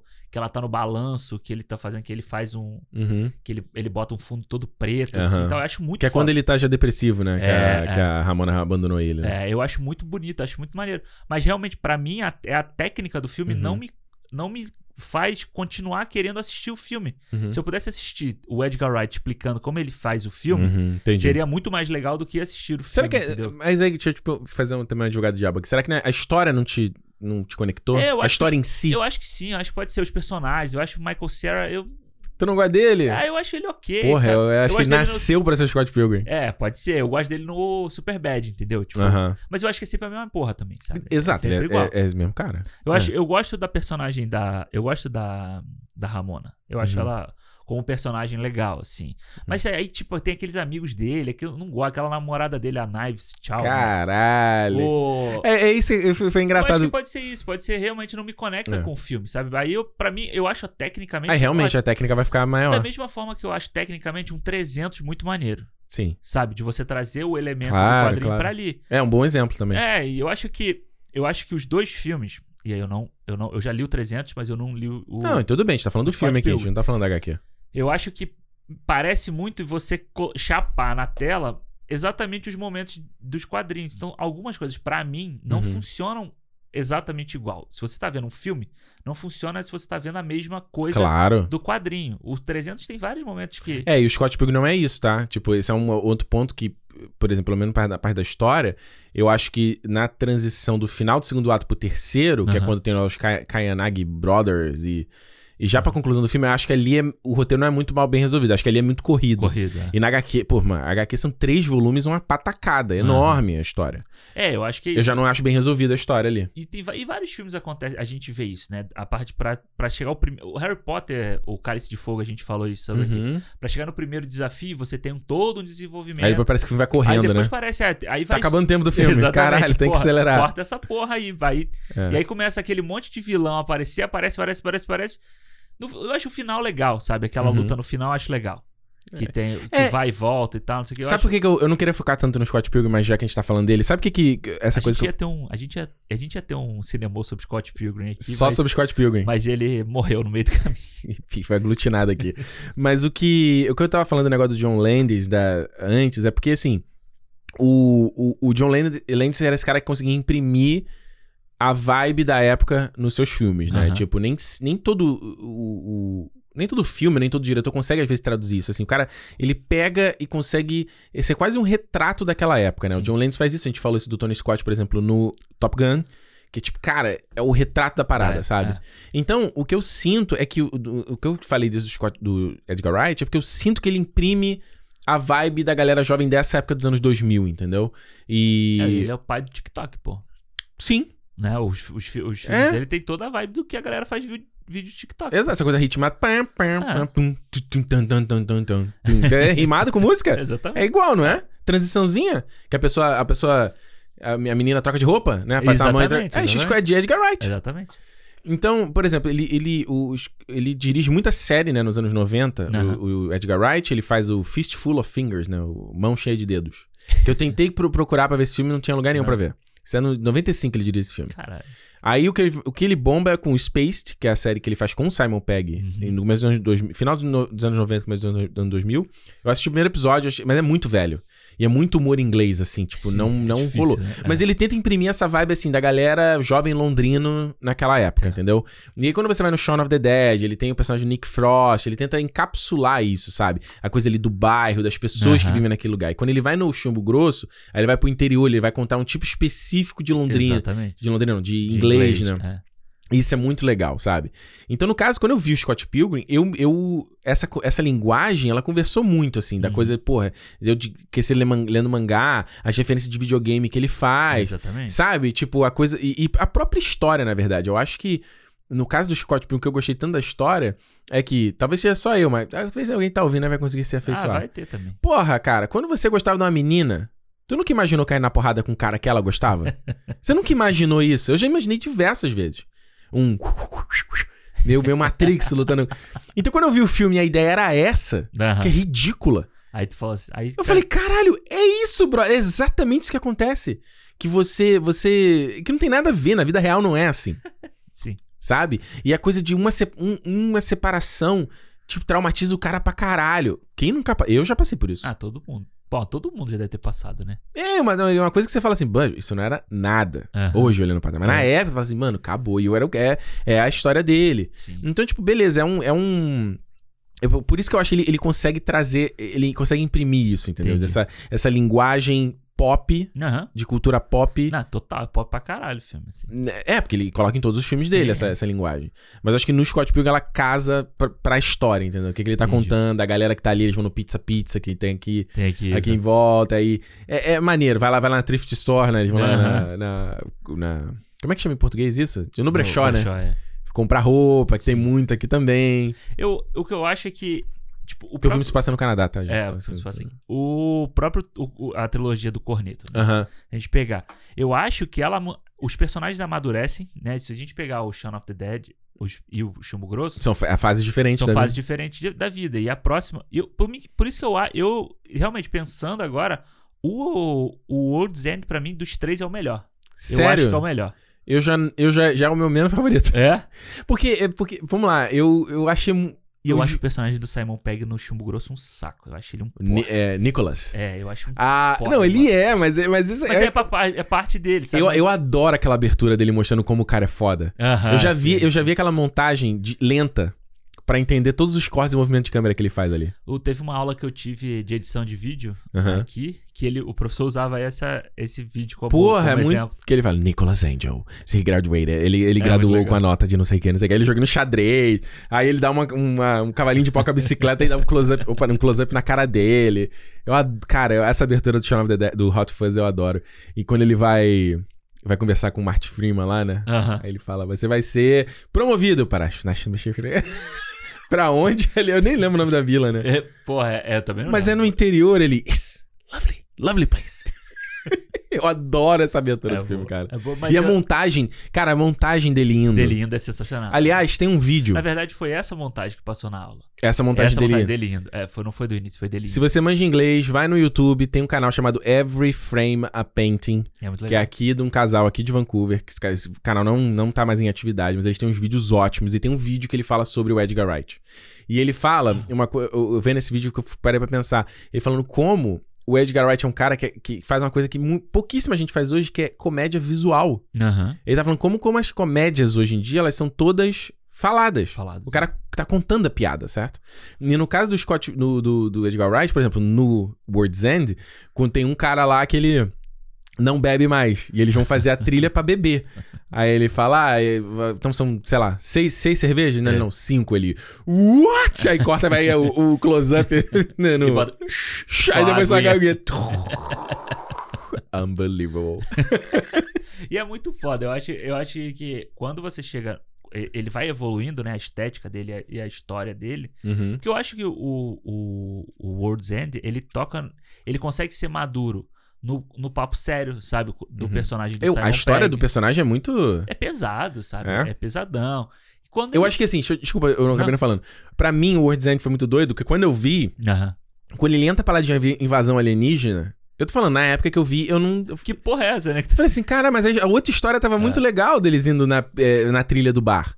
Aí hoje eu revendo, eu falei, não, eles continuam indo na trilha do bar, mas Sim. tem uma invasão alienígena. E, eles- que- e no final das contas eles continuam indo por causa do vício do Simon Pegg, né? Uhum. Ele só tem que ir porque ele não consegue ficar sem beber, sem ir para Ah, a própria cena que a gente tava citando aqui deles no do Nick Frost caindo na porrada, que ele tá tentando tomar o drink. Mano, é porque ele é, ele é o único que vai bebendo em todos os bares que eles vão. Aí o cara dá uma porrada e ele tenta, ele pega a bebida, a cerveja de volta no ar. É assim. legal, nesse vídeo da Vanity Fair, o, o Simon Pegg, o Simon Pegg não, o Edgar Wright, ele explica, né? Que ele pega uma referência também de um filme, Aham. não sei o que, que o cara fazia, que o cara brincava, não, o Stunt fazia isso, né? De jogar pra cima Uhum. e pegar a bebida. Muito doido isso, você jogar um copo d'água pra cima e pegar de volta. Mas isso não é uma parada que a gente via, por exemplo, quando eu, quando eu era mais novo e assistia filmes do Chaplin, por exemplo. Sim. Que era essa comédia visual. O o Jack cara- Chan, pô. O próprio Jack Jack, Chan. Police Story, essas coisas, é tudo, é tudo O visual, Buster assim. Keaton não era um que fazia isso nos anos Total. 20 também, essa comédia, comédia Porque o cara era mudo ainda o cinema, É. então o cara não tinha o áudio pra contar piada, né? É, eu acho que eu acho que bebe muito dessa fonte. Assim. Acho que o- o Jack Chan hoje é mais fácil das pessoas assistirem, né? Porque Uhum. é, mais, é mais fácil você achar, tem na Netflix, tem em tudo quanto é lugar. É um cara que é isso. As pessoas, muita gente critica o Jack Chan, o tipo dele de, de luta e tal, mas é Tem porque- gente que critica o Jack É, Chan? Tem, tem. Porque é boa, é mais boa, Ok, né, Todo cara? mundo critica qualquer coisa, né? É, porque realmente você tem um, um ar mais. é, tipo trapalhões, vamos dizer assim, sabe? Uhum. Na, na. Mas é porque ele, u- ele usa a luta e a, e a comédia visual de, de, dessa coisa do palhaço e tal, tudo junto. É. Então eu acho que é uma técnica que você, que você vai, vai aprimorando e, e vira uma marca dele. Sim. Então o Edgar Wright é aquele cara, tipo o cara que a gente já falou aqui. Se você assistir o filme dele sem saber que é dele, Uhum. você vai falar, puta, esse filme é do. Esse filme podia. Nem que você fale, esse filme podia ser do Edgar Wright. Uhum. Sabe? É, essa igual a cena que eu citei do Crazy Stupid Love aí. Exatamente. E, e isso eu acho que é E o muito. Wes Anderson é um cara que, por mais Sim. que a gente não goste também, é desse. Tanto que. Não, não é tem- que a gente não goste, né? A gente só. Não, não. tem que a gente críticas. não goste tanto, assim, vamos dizer assim, que a gente não Isso, seja isso, tão isso, fã isso, dele. Isso. Mas, pô, tem um, um episódio do Ted Lasso da segunda temporada que é todo focado no, no coach do Uhum. No Bird, lá, né? Uhum. amigo do, Barbinha. do Barba. Que, pô, ele podia ser muito bem dirigido pelo Edgar Wright, tá? Sabe? Ele E tem... o Edgar Wright dirige muito, já dirige muita série, né? Ele tem, se você pegar o MDB dele muito curta. É, ele tem toda essa vibe do, do copo, tira, Uhum. sabe? Essas coisas. Então você vê características do cara e você fala. Então é fácil você relacionar com, com aquela direção, sabe? Isso, Eu Isso- acho, isso eu acho muito legal. Isso é, isso me lembra. Eu não sei se já acontece aqui no cinema, isso me lembra um- na época do colégio. Tinha um, um maluco eh, que sempre tava no Eu sempre tava no horário do break, ele, ele não era da minha, da minha turma, mas ele Aham. sempre ia trocar ideia. Porque ele gostava muito de, ilustração, e eu ilustrava na época, né? Uhum. Eu carregava meu caderninho de desenho na época e tal, não sei o quê. E a gente sempre comentava os artistas que a gente gostava, não sei o quê. E tinha um que. Na época eu jogava RPG também, e tinha vários artistas brasileiros que ilustravam, né? E aí tinha um. Quem lia aí Dragão Brasil, 3DT aí, essa porra e tudo. Tinha um, eu não vou lembrar o nome do cara, mas eu odiava o traço dele. Era feio, mano. Os desenhos de. eh, Os dedos de salsicha, era uma coisa horrorosa. horrorosa. A gente sempre comentava esses artistas, quê. Ele falou, tá, mas, mas o cara tem o, o estilo dele. Sim. Você olha o traço e você sabe Você que. sabe. Ele falou, você, cadê o teu estilo? aí? Mostra o teu estilo, estilo aí. Eu falei, pô, o cara tem razão. E aí eu pego, por exemplo, um ex-professor meu, Marcelo Martinez, que já comentei aqui, ele faz, fez as artes do, do- dos livros do Bernard Cornell e tal. Hoje, acho que ele- hoje ele faz, faz, escreve, faz pra folha, não sei. Aham. Tipo, cartoon. Cartoon. aham. Porra, eu bato o olho, eu sei que é o, é o, é o, é o traço dele. Exato. É a identidade total. Então, é, hoje em dia, até acho que por essa jornada de, de artista que a gente tem, eu aprecio muito isso, sabe? Tipo, às vezes eu posso não gostar do teu estilo, mas, porra, Total. se eu vejo a tua voz ali, Total. é o que eu tava falando aqui do Homem-Formiga. Eu vejo o Homem-Formiga 2, pra mim não tem identidade nenhuma. É um filme- isso pra mim é péssimo. Exatamente. Eu prefiro. e- outro exemplo, o, o Liga da Justiça e Snyder Cut. Você pega um- o Liga que não tem nada, não tem. É totalmente sabão neutro. E o Snyder Cut que gosta você não. Porra. Você É, não o- tem como dizer que foi, não foi o cara que fez. É. Ah, o Creed. Você pega o Creed 1 e o Creed 2, Nossa. você perde Nossa. totalmente a identidade que você tem no primeiro filme. Nossa. Eu não gosto do Creed- Creed 2, cara. Ah, eu acho o filme divertido, assim. Acho ok, acho legal. É legal ver o Drago voltando e tal. É. Inclusive, vamos assistir aqui o Uhul. Rock 4 versão, Tô animado, hein? versão do diretor. Tô animado pra ver isso aí. Tem, aliás, eu tô até pra te mandar que tem um making off no, de uma hora e pouca no YouTube. Ah, é? Do Stallone contando esse processo. Ah, maneiro. Vou te mandar depois. Tem que quero ver. E. Entendeu? E você perde a identidade do Ryan Coogler, sabe? Você Uhum. perde ali totalmente. Total. Uma coisa, qualquer coisa. Tomara que o terceiro aí, que o Michael B. Jordan, ele, de tanto trabalhar com o Ryan Coogler, ele traga uma identidade Michael B. Jordan, né? Claro. Ué, gente- fala, foi Tic Tic Boom, você vai Eu falar? ia falar do Tic Tic, Tic Tic Boom, sabe? É o primeiro filme do, do Lin-Manuel Miranda aí, mas ele tem a identidade dele. Você É. consegue ver a impressão dele. A gente já falou do Lin-Manuel Miranda, Miranda aqui quando a gente falou do Hamilton. E, de novo, eu assisti o Tic Tic Boom e o Encanto nessa semana aqui, nos dois filmes na mesma semana. Uhum. E, de novo, você consegue ver... O Encanto não, o Encanto não, o Tic Tic Boom não, porque as músicas não são dele. Uhum. Mas no Encanto você consegue... As músicas não são, eu achava que algumas eram. Não, não. Não são? Não, as músicas são do Jonathan Larson, do, Olha aí. do musical lá dele. Legal.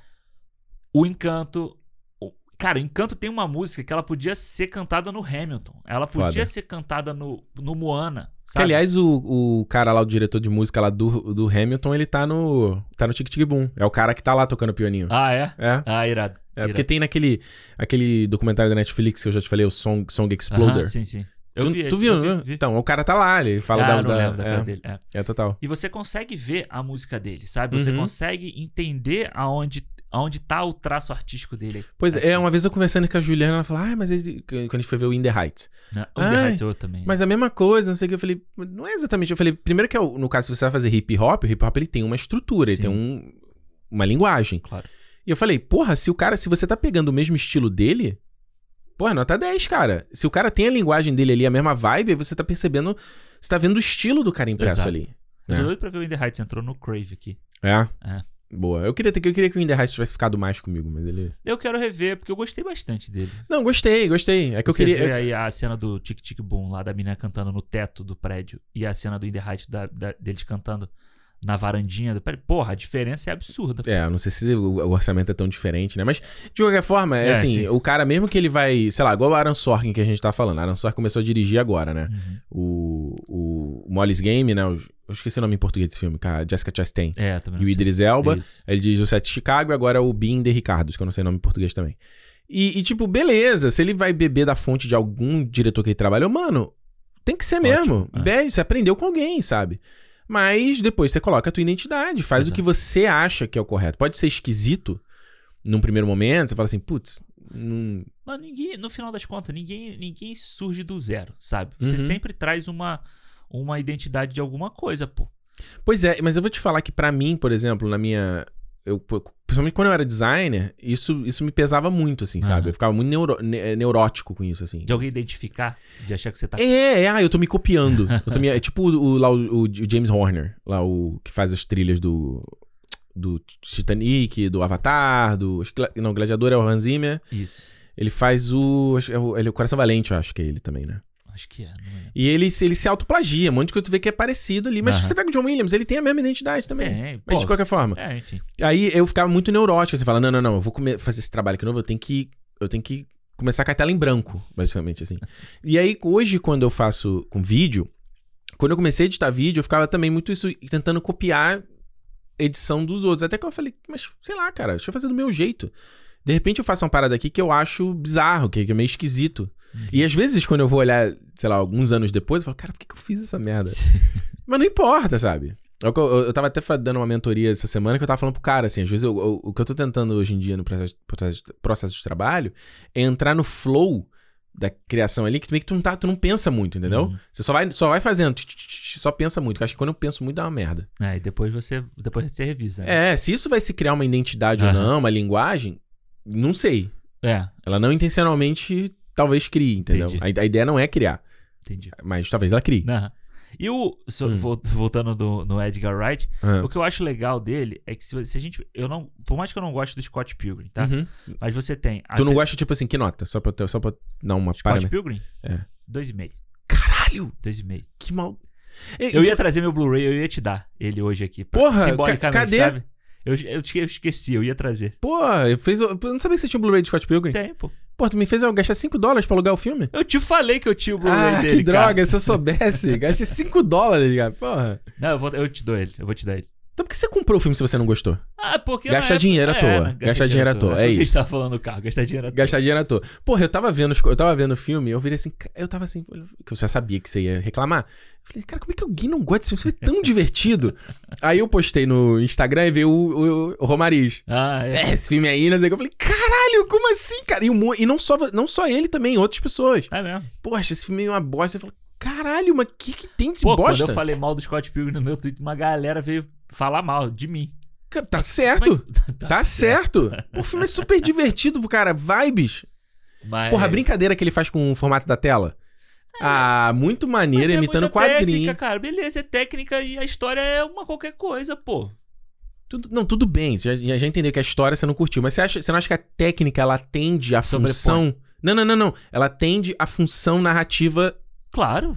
Então, Não, mas tudo. Mas olha só. mas eu- que do jeito que você falou, parece que a técnica é só, é só perfumaria. Não, mas eu acho que o filme é só técnica também. Pra mim, o filme é, Mas é porque você não gosta da história. Porque a história tá lá. Porque eu não gosto da, da história, não acho. Não a- gosta dos acho atores. os atores bons, não acho os personagens bons, entendeu? Tipo, Ah, então tá. do- mas, mas, mas o ponto que eu quero chegar Pô, é. dois e, eu tô dando dois e meio pra técnica. Ele- a técnica pegou metade da nota. Não, Olha tá aí. bom, tá bom. Não, é porque eu só fiquei pensando assim. No caso, eu tô tentando pensar um. outro- se- se- Sei lá, o Michael Bay. Aham.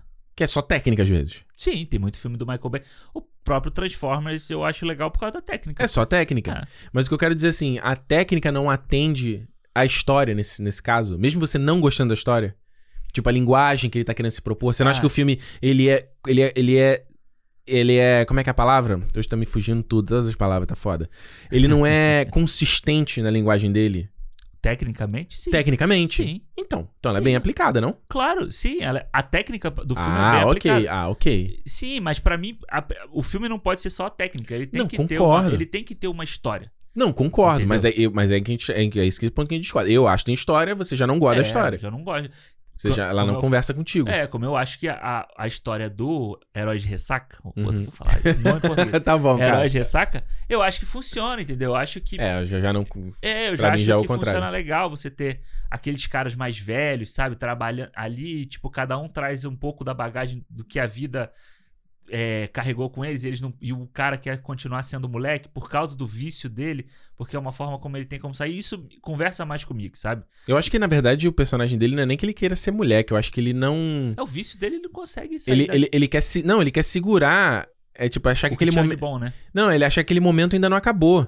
Aquele- entendeu? Porque, tipo, a partir do. É o que ele fala lá, aquele momento ali no final, quando eles, né? Eles tentam replicar o que eles fizeram quando eles eram jovens. Tipo assim, se eu, se eu, se eu acreditar que a gente ainda tá nesse status, Porque a vida dele depois daquele momento foi ela, não foi pra, merda. ela não foi pra lugar nenhum. o tempo inteiro. Então ele quer sempre manter aquela, aquele momento dele com os amigos Uhum. na adolescência, né? Final de colégio ali. Porque foi o melhor momento da vida dele. Mas é muito parecido, e isso a gente volta com o que a gente tá falando no papinho, da galera de meia idade que fica revoltada com a turma nova hoje. Total. Tipo assim, né? O old school. que eu te falo daquele. Old school. Tipo, e tipo, ai, vai estar estragar minha infância. Bicho, a tua infância já, Já passou. Mano, o, o Casimiro, eu tava vendo o vídeo dele lá, Meteu essa. reagindo ao. ao Eu vi um meme muito Homem-Aranha. engraçado que era Casimiro. Meteu essa aí, héteros. KKKK. Mas é total isso, É. né? E aí, até a Renata, a Renata riu e a Renata falou assim: é isso mesmo. Que tem uma E o cara que- era do Largo do Machado, né? Ele? O Casimiro, é. É. Lá daquela, daquela, daquele turco. É o turco? Aquele que tem esfirra do Largo do Machado? Aham, aham. O pai dele trabalhava lá. Ah, é? É? Eu não sabia, não. Maneiro. Pra tu ver, né? O- e aí ele tava, ele tava fazendo o vídeo sobre o, o Homem-Aranha, né? Tanto que aparece lá o vídeo de Thiago Romariz explicado. e ele. Quem que é esse Thiago aqui que tá Explicando explicando? o quê? Tá explicando o quê, Thiago? E aí ele fala assim. Ah, por... E aí ele faz até com a vozinha desse jeito. Né? Ele fala assim: Não, porque o cara diz Casimiro. Eu- eu- o meu Homem-Aranha é o Tobey Maguire. Aí ele fala: Mano, você tem 30 anos de idade. O Homem-Aranha agora já é o outro. Já assinou Já é o outro. contrato, já passou. Já Aí passou. a Renata falou assim: A minha vontade era falar isso na sua cara, na cara do Ricardo, na cara de todo mundo. Caraca, Renata. eu sei disso. Porque, porque é muito isso, entendeu? Uhum. Ah, é por causa do, do herói de ressaca lá. É. E, e- Mas isso, mas isso é igual, por exemplo, o, o, o, o Marcelo Barsoli lá da. da. da faz as art, ah, os, os action o- figures. a- Iron Studios. Da Iron Studios. Eu vi ele falando também lá no Nerdcast, né? Que ele tava falando da, da parada do, do bonequinho. Ele falou, pô, você né, um cara da nostalgia que me pega muito pesado, eu coleciono boneco e tal, não sei o quê. E eu tava re- re- reassistindo o Virgem de 40 anos, que é um filme também Comfort Movie, que eu Ah, sempre também acho revejo. Que a história ali é justamente ele abandonar os bonecos e tal, não sei o quê. E às vezes eu fico pensando nisso, assim, tipo, do. Ai, porra, um monte de bonequinho aqui, Aham. posterzinho, não sei o quê. E tá diminuindo, né? Quando eu tava no Brasil, tinha um monte. Um monte. Agora já tá pouco e Aham. eu já tô querendo me desfazer. Eu até te falo assim, não, pô, muita tralha, não sei o quê. Aham. É, e, e aí tem hora que dá uma tristeza. Fala assim, mas porra, caralho, é a parada que eu gosto, tem minhas referências ali, Sim, é o que. claro. Tá dentro de mim, brother. Ah, He lives in you. é por isso, Entendeu? que eu, é por isso que eu tenho que ter. Eu vou ter o meu canto, porque aí no meu canto vai ter essas coisas. Porque é o Uhum. momento em que você vai. É o lugar onde você tem as suas coisas pra você sempre lembrar de quem- você é. É, então, eu. Então, mas aí é o que eu vou fazer aqui, eu- mais uma vez, o advogado do diabo. Não o advogado do diabo, eu acho que assim, dá o contraponto. Eu acho que nesse caso, no caso, quem tem um trabalho artístico, eu acho que essas coisas, elas. Elas. Pesam. Não, não, elas são importantes, entendeu? Aham. É diferente, assim, ó. É diferente de um. De um, sei lá, um Um cara. advogado. É, o cara que trabalha com uma outra parada, e aí, beleza, ele tem os bonequinhos dele, é realmente meio. Imagina tu entrar na sala de um advogado e ter um Batman. Porra, Não combina, né? não combina. Justiça com as próprias mãos e o advogado. Não, e eu Ou um tava. demolidor. Podia ter um demolidor. Vai, essa é, pô, justiça cega, né? Eu tava, eu tava, tava dando uma mentoria com um cara que é advogado e a gente tava conversando sobre isso, como linguagem, como é que você. Uhum. E é difícil, porque justamente É. o cara já vai te olhar, se você já não tiver com uma roupa social, ele já tá te julgando. Ele já porra, que esse cara aqui. Aí eu falo até da experiência dele quando eu fui no dermatologista aqui, que o maluco era bem mais novo que eu. E todo informal, todo. E aí, Ricardo, não sei o quê. Aham. Eu fiquei assim. Eu Que vou, médico é esse? eu vou pô? confiar aqui nesse cara aqui, não sei o que, sabe? Então, assim, voltando no caso do- da. Não só da gente. Porque a gente tá aqui falando de boneco e filme de boneco, Sim, né? Parte do nosso trabalho, que a gente, a gente claro. criou esse trabalho pra gente, né? Fazendo YouTube e tal. Eu acho que nesse caso, eu acho que tem um pouco de passado de pano aí, Aham. sabe? O cara ali que é ilustrador. Tem um cara, eu não vou lembrar o nome dele, acho que esse, é o cara. é, é, eu nem sei, nem sei onde ele mora, mas em algum lugar no é, leste europeu, assim, sabe? Ah, tu falou do cara que, que, ele, que ele desenhou o negócio à noite? Foi esse cara? Da noite? Não foi esse cara que você falou que ele, que ele Uhum. foi do lado de fora da cabana, que tava tudo escuro? Não, não, esse é o brasileiro. Ah, tá. Não, não, não. É um cara que ele fazia ilustrações do Game of Thrones Ah, e tal, tá, eu tá, acompanhei tá, tá. ele. Porra, ele mostrou uma foto do, do escritório dele. Moleque, tipo, em volta era só boneco. A, a Prips aí da internet também, que acompanha ela aí, ilustradora, porra, talentosíssima. Tu vê o escritório? Um monte de action figure. Um monte, sabe, eu acho que nesse caso, essa coisa eu não sei se é muito, tipo, será que realmente você tá deixando a sua infância passar? Não, eu acho que é coisa de, inspi- de Inspiração. É o Tipo, que te então, inspira. De você, é, de você morar num ambiente criativo, entendeu? Tipo, eu bater o olho aqui nos, nos bonecos aqui, eu lembro do filme. É, e eu acho que é da onde traz muita, muita inspiração que a gente tem pra É. coisas que a gente quer fazer. Exato. vai- Mas eu acho que tem que ter um, tem um limite desse aí. Eu Ah, acho que, sim. principalmente a história dele no, no- Eu esqueci o nome do personagem dele, né? Eu acho pesado, assim, quando ele É. confronta e vê que todos os amigos dele seguiram em frente e o cara tá na mesma, assim, né? Tá É. tipo, foi pra lugar nenhum, né? Nem o carro dele ele troca, né? Que ele fala lá. É, porque o cara realmente não quer que. É o The Good Old Days, né? Os, Ah. velhos, os bons velhos dias não, não passem, mas vai passar. É, e eu acho que sobre o Edgar Wright, eu acho que ele vai, ele evolui a, a- na trilogia pra mim, pelo menos ele evolui o conceito de história dele, Uhum. de personagens.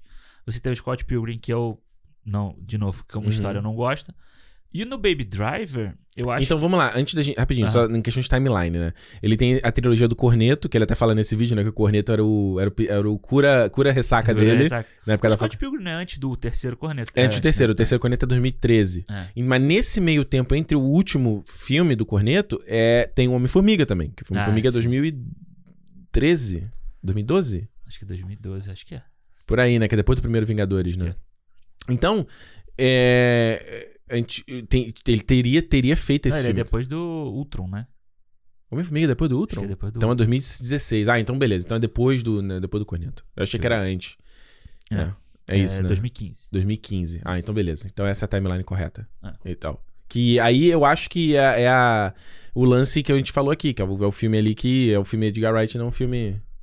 Não, sim, total. Eu acho que. Porque, vamos lá, o Edgar Wright ele ficou um tempão na produção, né? Do, Uhum. do Homem-Formiga. Ele é acreditado como roteirista. Ele é acreditado como roteirista e tal, e depois por diferentes criativas. Com boné. Acho que foi o primeiro caso na época da, da história da Marvel de Não, diferença criativa. Thor, Thor Mundo Sombrio teve antes, né?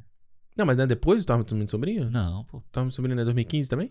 Thor Mundo Sombrio é. 2014? É pós primeiro Vingadores, né? Ok. É. Tá. Não, mas o filme saiu com Alan... Ah, é que teve a Patty, Patty Jenkins saindo. Perry né? Jenkins saindo. É, é, é. É, e depois teve esse. Mas eu acho que esse foi o que tornou. Meio que praticamente foi uma briga, né? Porque o fandom dele já ficou meio assim, porra. É. E eu acho que, cara, eu. é Mas é assim, normal isso, né? Eu já falei que do Aronofsky que ia dirigir o filme do Wolverine Também saiu. é. saiu fora. Ele ia dirigir o segundo, né? Isso, o Imortal. O Imortal. E aí né? dirigiu o Imortal, é, o Robocop que ele ia fazer, o Batman que ele ia fazer. Caralho, também ia é verdade, né? Ele ia fazer um. Não, o. Aronofsky é chato pra caralho. Por isso que eu odeio E eu acho que. E aí, ó, cara, a gente vê os filmes dele. É, é muito difícil você conseguir que um grande estúdio compre a Mas é o que a gente tá vendo agora isso. com a- o Star Wars que a gente falou, da Lucasfilm. Lá com a Perry Jenkins agora, parece que o projeto dela foi engavetado, né? Estão falando, né? É, Isso parece meio, meio fofoquinha. Aham. O dela e o do Ryan Johnson. Os Tá. dois foram engavetados. Olha aí. Coitado do Ryan. Porra, mano, fe- feio. Feio, feio, feio. Fe- Não, e foi engraçado que o, o Google Fotos me lembrou. Tem aquela coisa de, ah, três anos atrás. O vídeo que eu fiz na época que foi anunciada a trilogia dele. Aí eu falei, caraca, foi anunciado e nada, a gente não tem nada. Olha A gente já tinha três anos que Ah. foi anunciado isso. Que ia ser o do menininho da vassoura. Não, ninguém sabe, né? Essa é a trilogia que ele falou que ele ia fazer. Mas Muito feio. Mas o- enfim. o Edgar Wright da- do Homem-Formiga, você não acha que ia ser um pouco demais? Será que ele ia conseguir se adaptar? E é Não. por isso que ele não- é por isso que ele sai, assim, porque eu acho que Sim. eu acho justo o cara sair se ele não vai conseguir. Acho que é justo com ele próprio, sabe? Não, eu acho justo com todo mundo. Eu acho que é tipo assim, mano, olha só, a gente tem um impasse. Tipo, você quer que eu faça. Tá ruim aí o braço do microfone? Não, tá tá caindo? bom. Ó, o, o- você quer que eu faça isso, eu não quero fazer, eu saio fora. Eu acho que é meio isso, igual, um- igual um ambiente de trabalho, ó. Não quero. Você, meu chefe tá falando pra fazer isso, eu não quero fazer, beleza. Sabe? Procura alguém que vai, vai atender. Eu acho muito justo. Acho que é uma... Tem gente, desculpa te interromper, Aham. mas tem gente que atribui a saída dele àquela cena com o Falcão. Ah, é? Eu não acho, eu não acho que é só isso, que é que ele tem que pegar um artefato do Stark, Sim, não sei o quê. sim. Eu não, eu não acho que é tipo tão simpl- simplista assim, falar, ah, só essa cena, o cara não queria fazer essa cena. Porra. É, que isso é uma negociação, pô. Beleza, Porra. você bota essa cena e você faz uma outra coisa que você quer. Pois é, eu acho que é muito mais que isso. É, eu acho que sim. Eu acho que você consegue ver muita coisa ali Marvel que, que, que eles vão inserindo ao longo do filme que não- ele às vezes não é a visão dele, pô. É. A gente vê coisas, co- conceitos dele que ficaram, tipo essa cena do, do Luiz. Eu acho que até a própria cena do final ali de ser num brinquedinho de criança, você vê que Uhum. isso pode ter saído da cabeça dele e tal. Uhum. Mas você vê que No outras coisas. né? É, você vê outras coisas, é Marvel injetando é, a É. fórmula deles ali o tempo E é inteiro. o que a gente tá vendo, na verdade, em todos esses filmes, né? A gente conversa aqui direto. O diretor vai lá, é contratado, mas ele, ele consegue imprimir o estilo dele até X ponto. Cara, e eu acho que assim, se você, a gente pegar, vamos lá, vamos a gente pegar a Marvel toda aí, Hum. a gente vê um monte de diretor.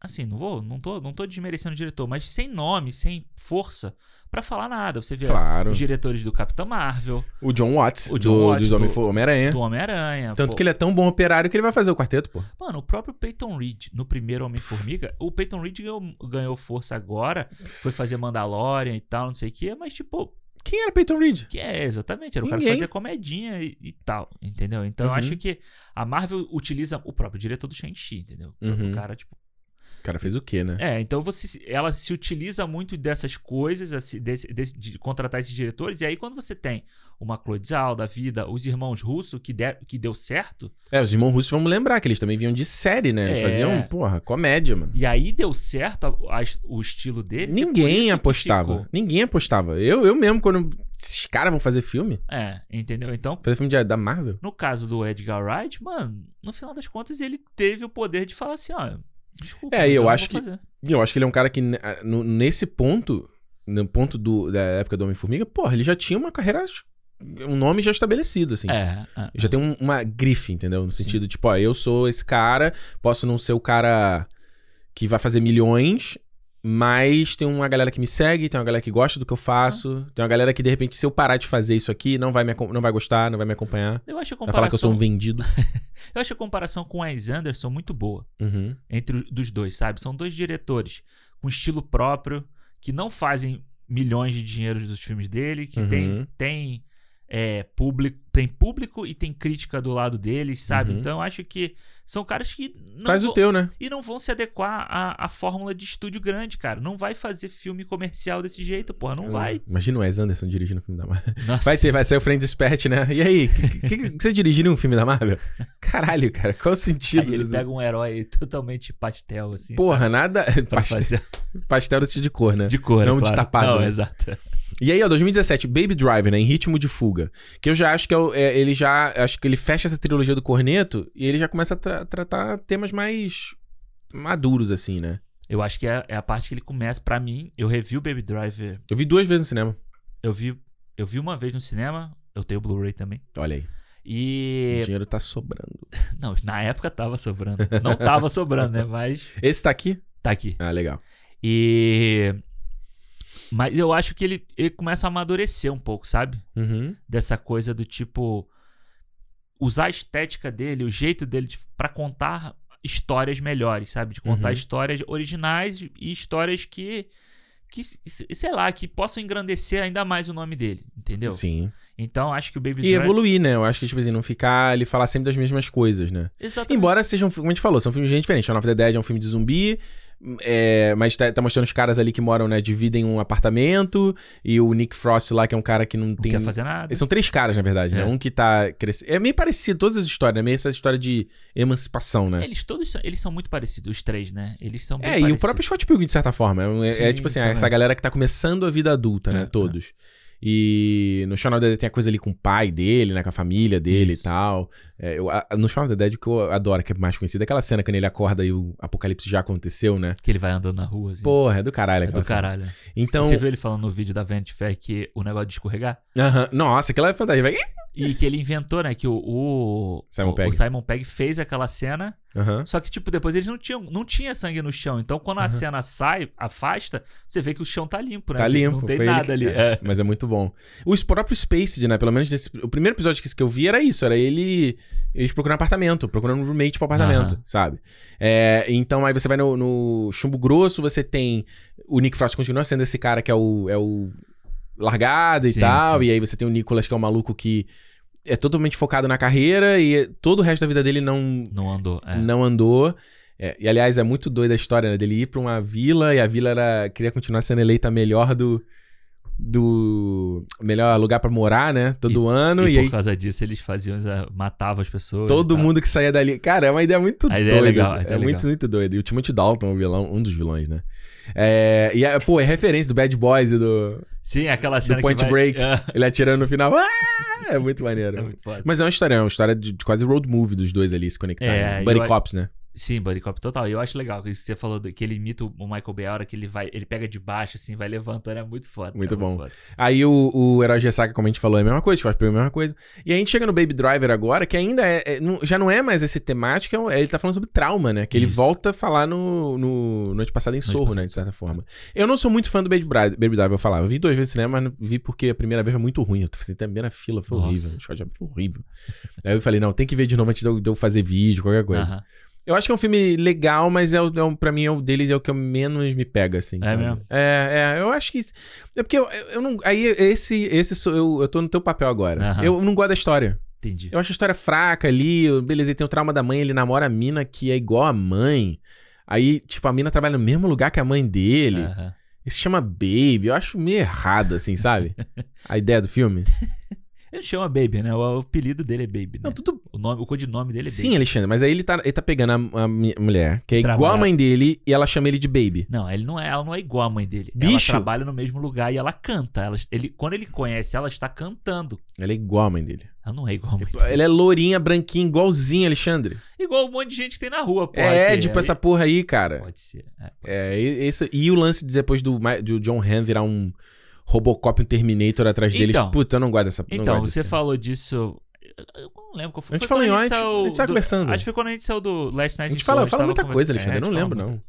E aí vocês estavam falando sobre isso, né? Aí eu ontem, ontem, ontem, ontem, sei lá, quando eu revi, Hum. eu tava vendo o filme, aí eu fiquei, eu falei assim, pô, vou, vou analisar essa parte, né? Quando, quando chegar nessa parte. Só que eu acho que no final das contas, ele, beleza, ele vira ali o, o vilãozão, mas durante o filme ele já fala que ele era um cara que ele trabalhava em Wall Street, Uhum. ele sai de Wall Street pra, pra fazer isso, porque ele não aguentava mais, tal, não sei o Uhum. quê. Então você vê que ele já não era um cara bom da cabeça.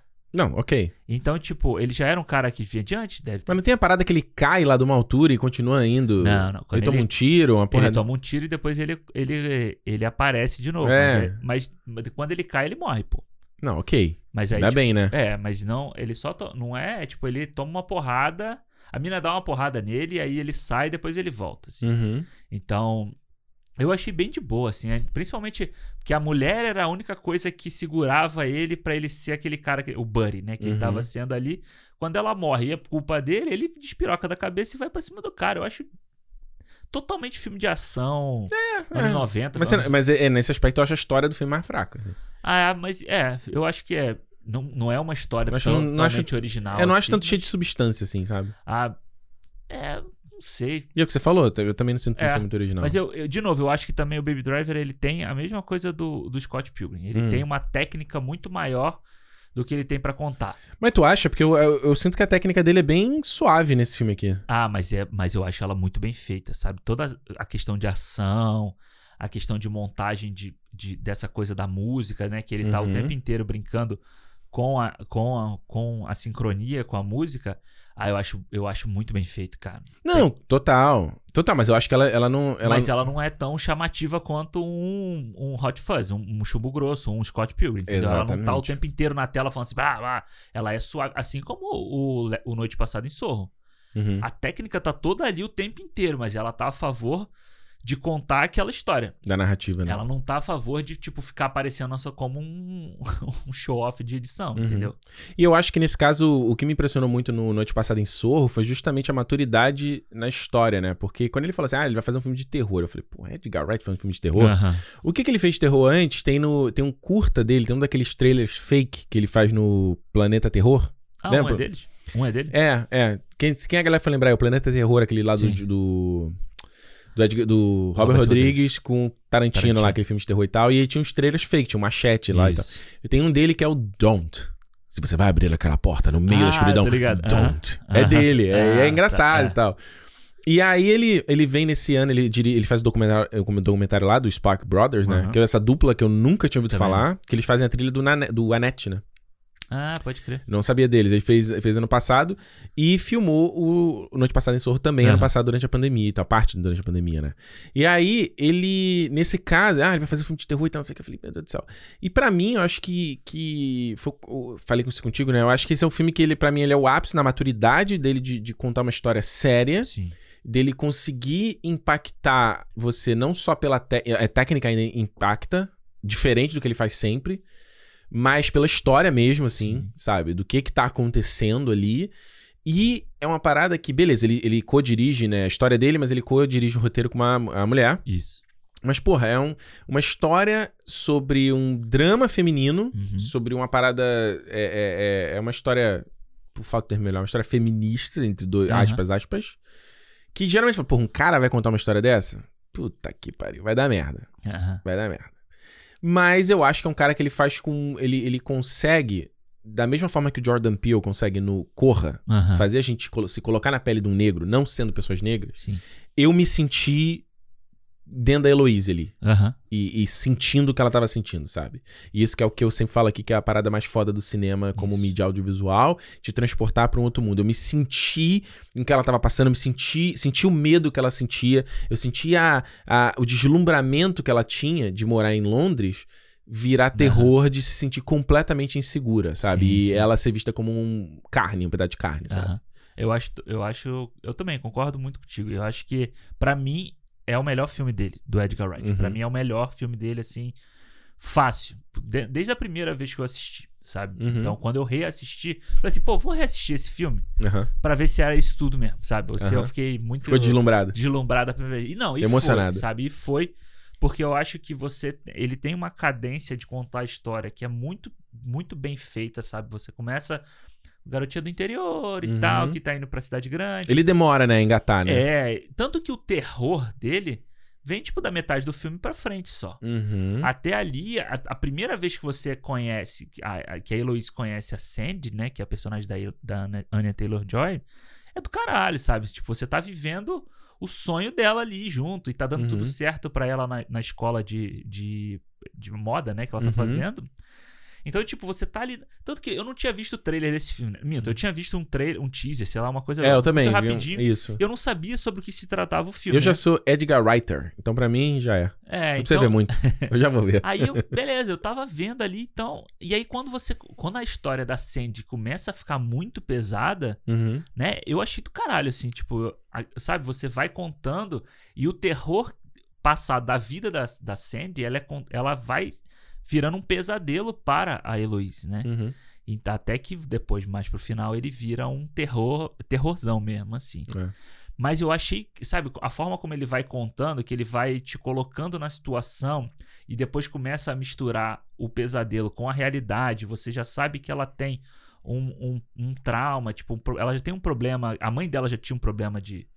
De como é que é que Tipo fala? sensitivo, né? Ela, tipo, É. ela, ela, Ela é sensitiva, né? A, A mãe é esquizo- esquizofrenia. né? esquizofrênica. É, isso, Uhum. esquizofrenia. E, mas a menina, a, a Heloise, ela é sensitiva, né? Uhum. Ela, a avó E ele fala muito isso aí, que já é. aconteceu antes. E ó, ah, Londres pode ser, pode ter, isso pode te sobrecarregar e tal.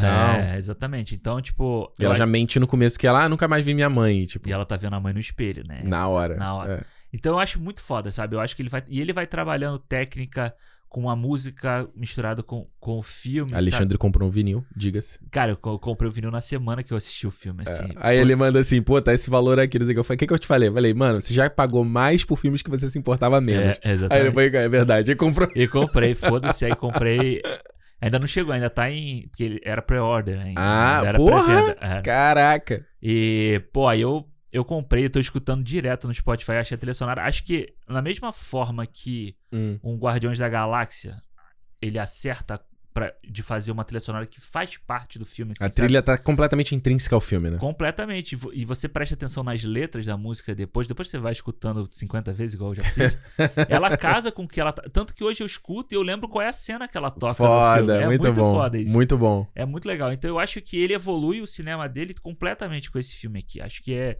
E eu acho que a direção de- dos atores nesse filme dele também, ele dá um show. assim. A Thomasin Mackenzie, ela é um assombro, eu acho, nesse filme. Eu aqui, acho né? ela. Eu acho, cara, desde que eu, que eu a vi no. Puta, Sem Jojo- Rastro, eu Ah, acho. chega Jojo Rabbit. Que é o filme dela antes do Jojo Rabbit, que é ela e o Ben Foster. Uhum. Que eles, é aqui em- em- no Oregon. Eles É? são. tipo, eles são homeless, né? Eles são.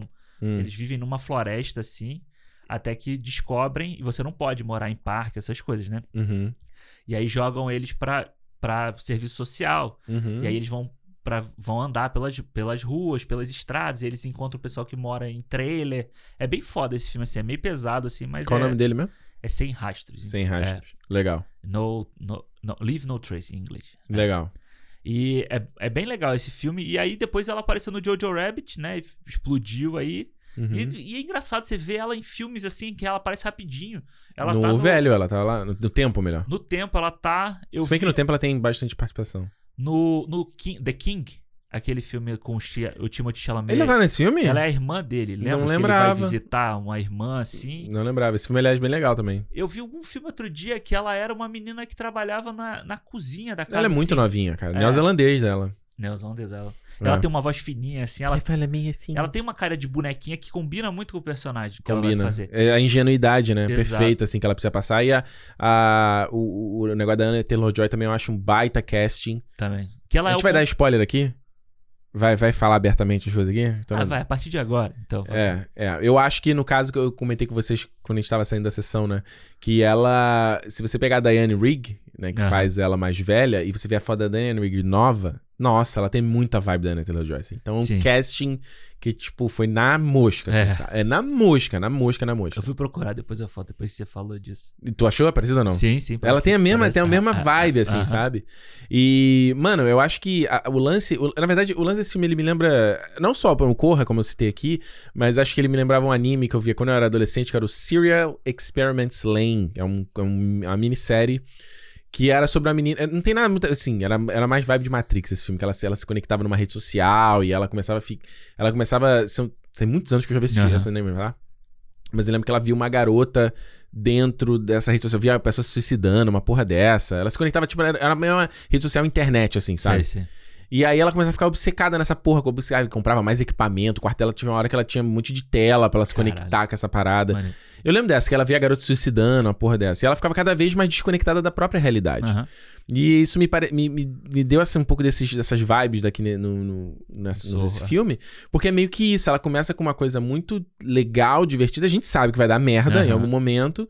E é, e é muito rápido, assim. Quando na hora que ela aparece quase que ela começa a perder a noção realmente da realidade. Do que, que tá acontecendo. Será que isso realmente aconteceu? Será que essa pessoa que eu tô vendo realmente aconteceu? Sim. E eu acho muito legal nesse filme aqui. Uma coisa que eu comentei, falei aqui no cinema do, do Soul. Sim. Isso foi uma coisa que eu conversei muito com a minha terapeuta também, que ela tava falando muito sobre como parece que a galera que é artista, que faz trabalhos artísticos, ou seja, que cria coisa que não existe, né? Aham. E aqui, beleza, a gente tá. A gente tá falando isso no, no, no cinema aqui inteiro, né? Do cara, do cara é muito artista, não sei o quê. A gente falou isso por causa de quê mesmo? Eu já esqueci. A gente tá falando. Não, a gente, não, a gente tá, ah, a gente tá tá falando do Tic Tic Boom no Ah, café da foi manhã, antes. não foi na gravação, não. A gente tá falando sobre esse cara, o cara é muito artista, o cara vê muita Aham. importância no que ele faz e tal. E o próprio. O, esqueci o nome do cara que dirige o Soul, ele fala muito isso também, como a gente tende a ver. O artista tende a pensar como ele tem um propósito no mundo, não sei o quê. É o, é o Pit Doctor, não é? Pete Doctor, isso mesmo. E aí a minha terapeuta falando muito como às vezes artistas eles têm essa capacidade de ser antena de, sei lá, do plano astral, de Aham. outras coisas. Então o que eu acho muito legal nesse filme aqui é como a- ele, ele aborda esse aspecto da psicologia. Não sei se foi intencional ou não. Na, na, na Ellie, porque ela tem essa coisa sensitiva de ver o conectar com o astral, com o espiritual, que seja. E ela meio que ela não fecha as portas pra isso. Aham. Sabe? A avó dela fala, ah, você sabe que ela pode, você pode sobrecarregar. E realmente pode. Você vê às vezes. Aí, acredite você ou não, a galera que é médium, por exemplo Sim. sabe? O cara, tipo, mano, é desgastante Ah. pro corpo dele, mas é, sei lá, o propósito dele na Terra, que seja, se você pensar dessa forma. E no caso dela, ela não se fecha, ela não fecha esse canal, essa Uhum. antena que ela tem, e ela usa, e isso entra na arte dela. É isso. Ela canaliza isso na arte dela. É. Isso eu achei um aspecto muito, Muito, legal. É, Quando ela tá O- desenhando ali, ela tá fazendo tudo. Exato, porque e, e principalmente no final, quando tem a- o desfile com as peças e tal, ela, Isso. ela traz os anos 60, a vibe dos anos 60 de volta e tal. E fiquei pensando muito nisso, às vezes, quando a gente vê diretores, às vezes até músicos, que o cara parece que ele, né, ele. De onde veio isso? Aham. Com a inspiração, né? De onde veio essa inspiração? De onde o cara pegou e. No próprio Tic Tic Boom lá, que ele vai na piscina lá e a música vem. É. Como é que vem? Eu, eu, eu conversei com música terapeuta, eu, eu comentei isso contigo. Às vezes eu tô, eu tô lá casquetando pra fazer uma parada, às vezes quando eu tô na minha mente calma, mano, o bagulho vem pronto, assim. É. Ele desce pronto na minha cabeça. Aham. E eu falo, caralho. e eu falei, foi isso que é terapia. Como é que eu, como é que eu exercito pra isso acontecer mais, cara? Como é que eu deixo esse canal Aham. aberto, cara?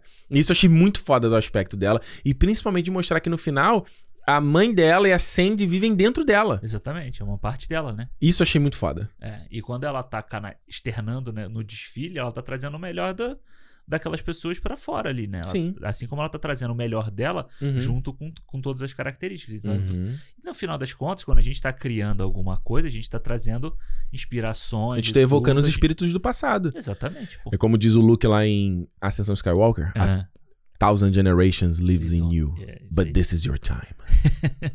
é É isso. bem isso. E eu acho muito foda como o Edgar Wright, ele consegue no final ali, né?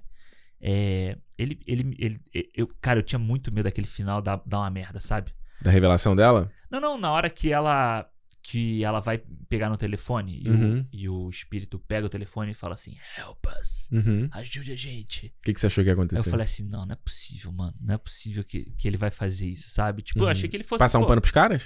É, do tipo assim: Ah, pô, ela matou a gente, a gente só tá preso aqui, a gente só quer se libertar pra deixar as coisas em paz. Não, assim, isso é uma parada muito, né? Tipo, o espírito dos caras não se foi ainda. É, e tipo, no final das contas ela fala: Não, pô, não vou te ajudar porra nenhuma. Vocês foram um bando de filha da puta, vocês têm que se fuder, vocês têm que ficar Não. aqui mesmo.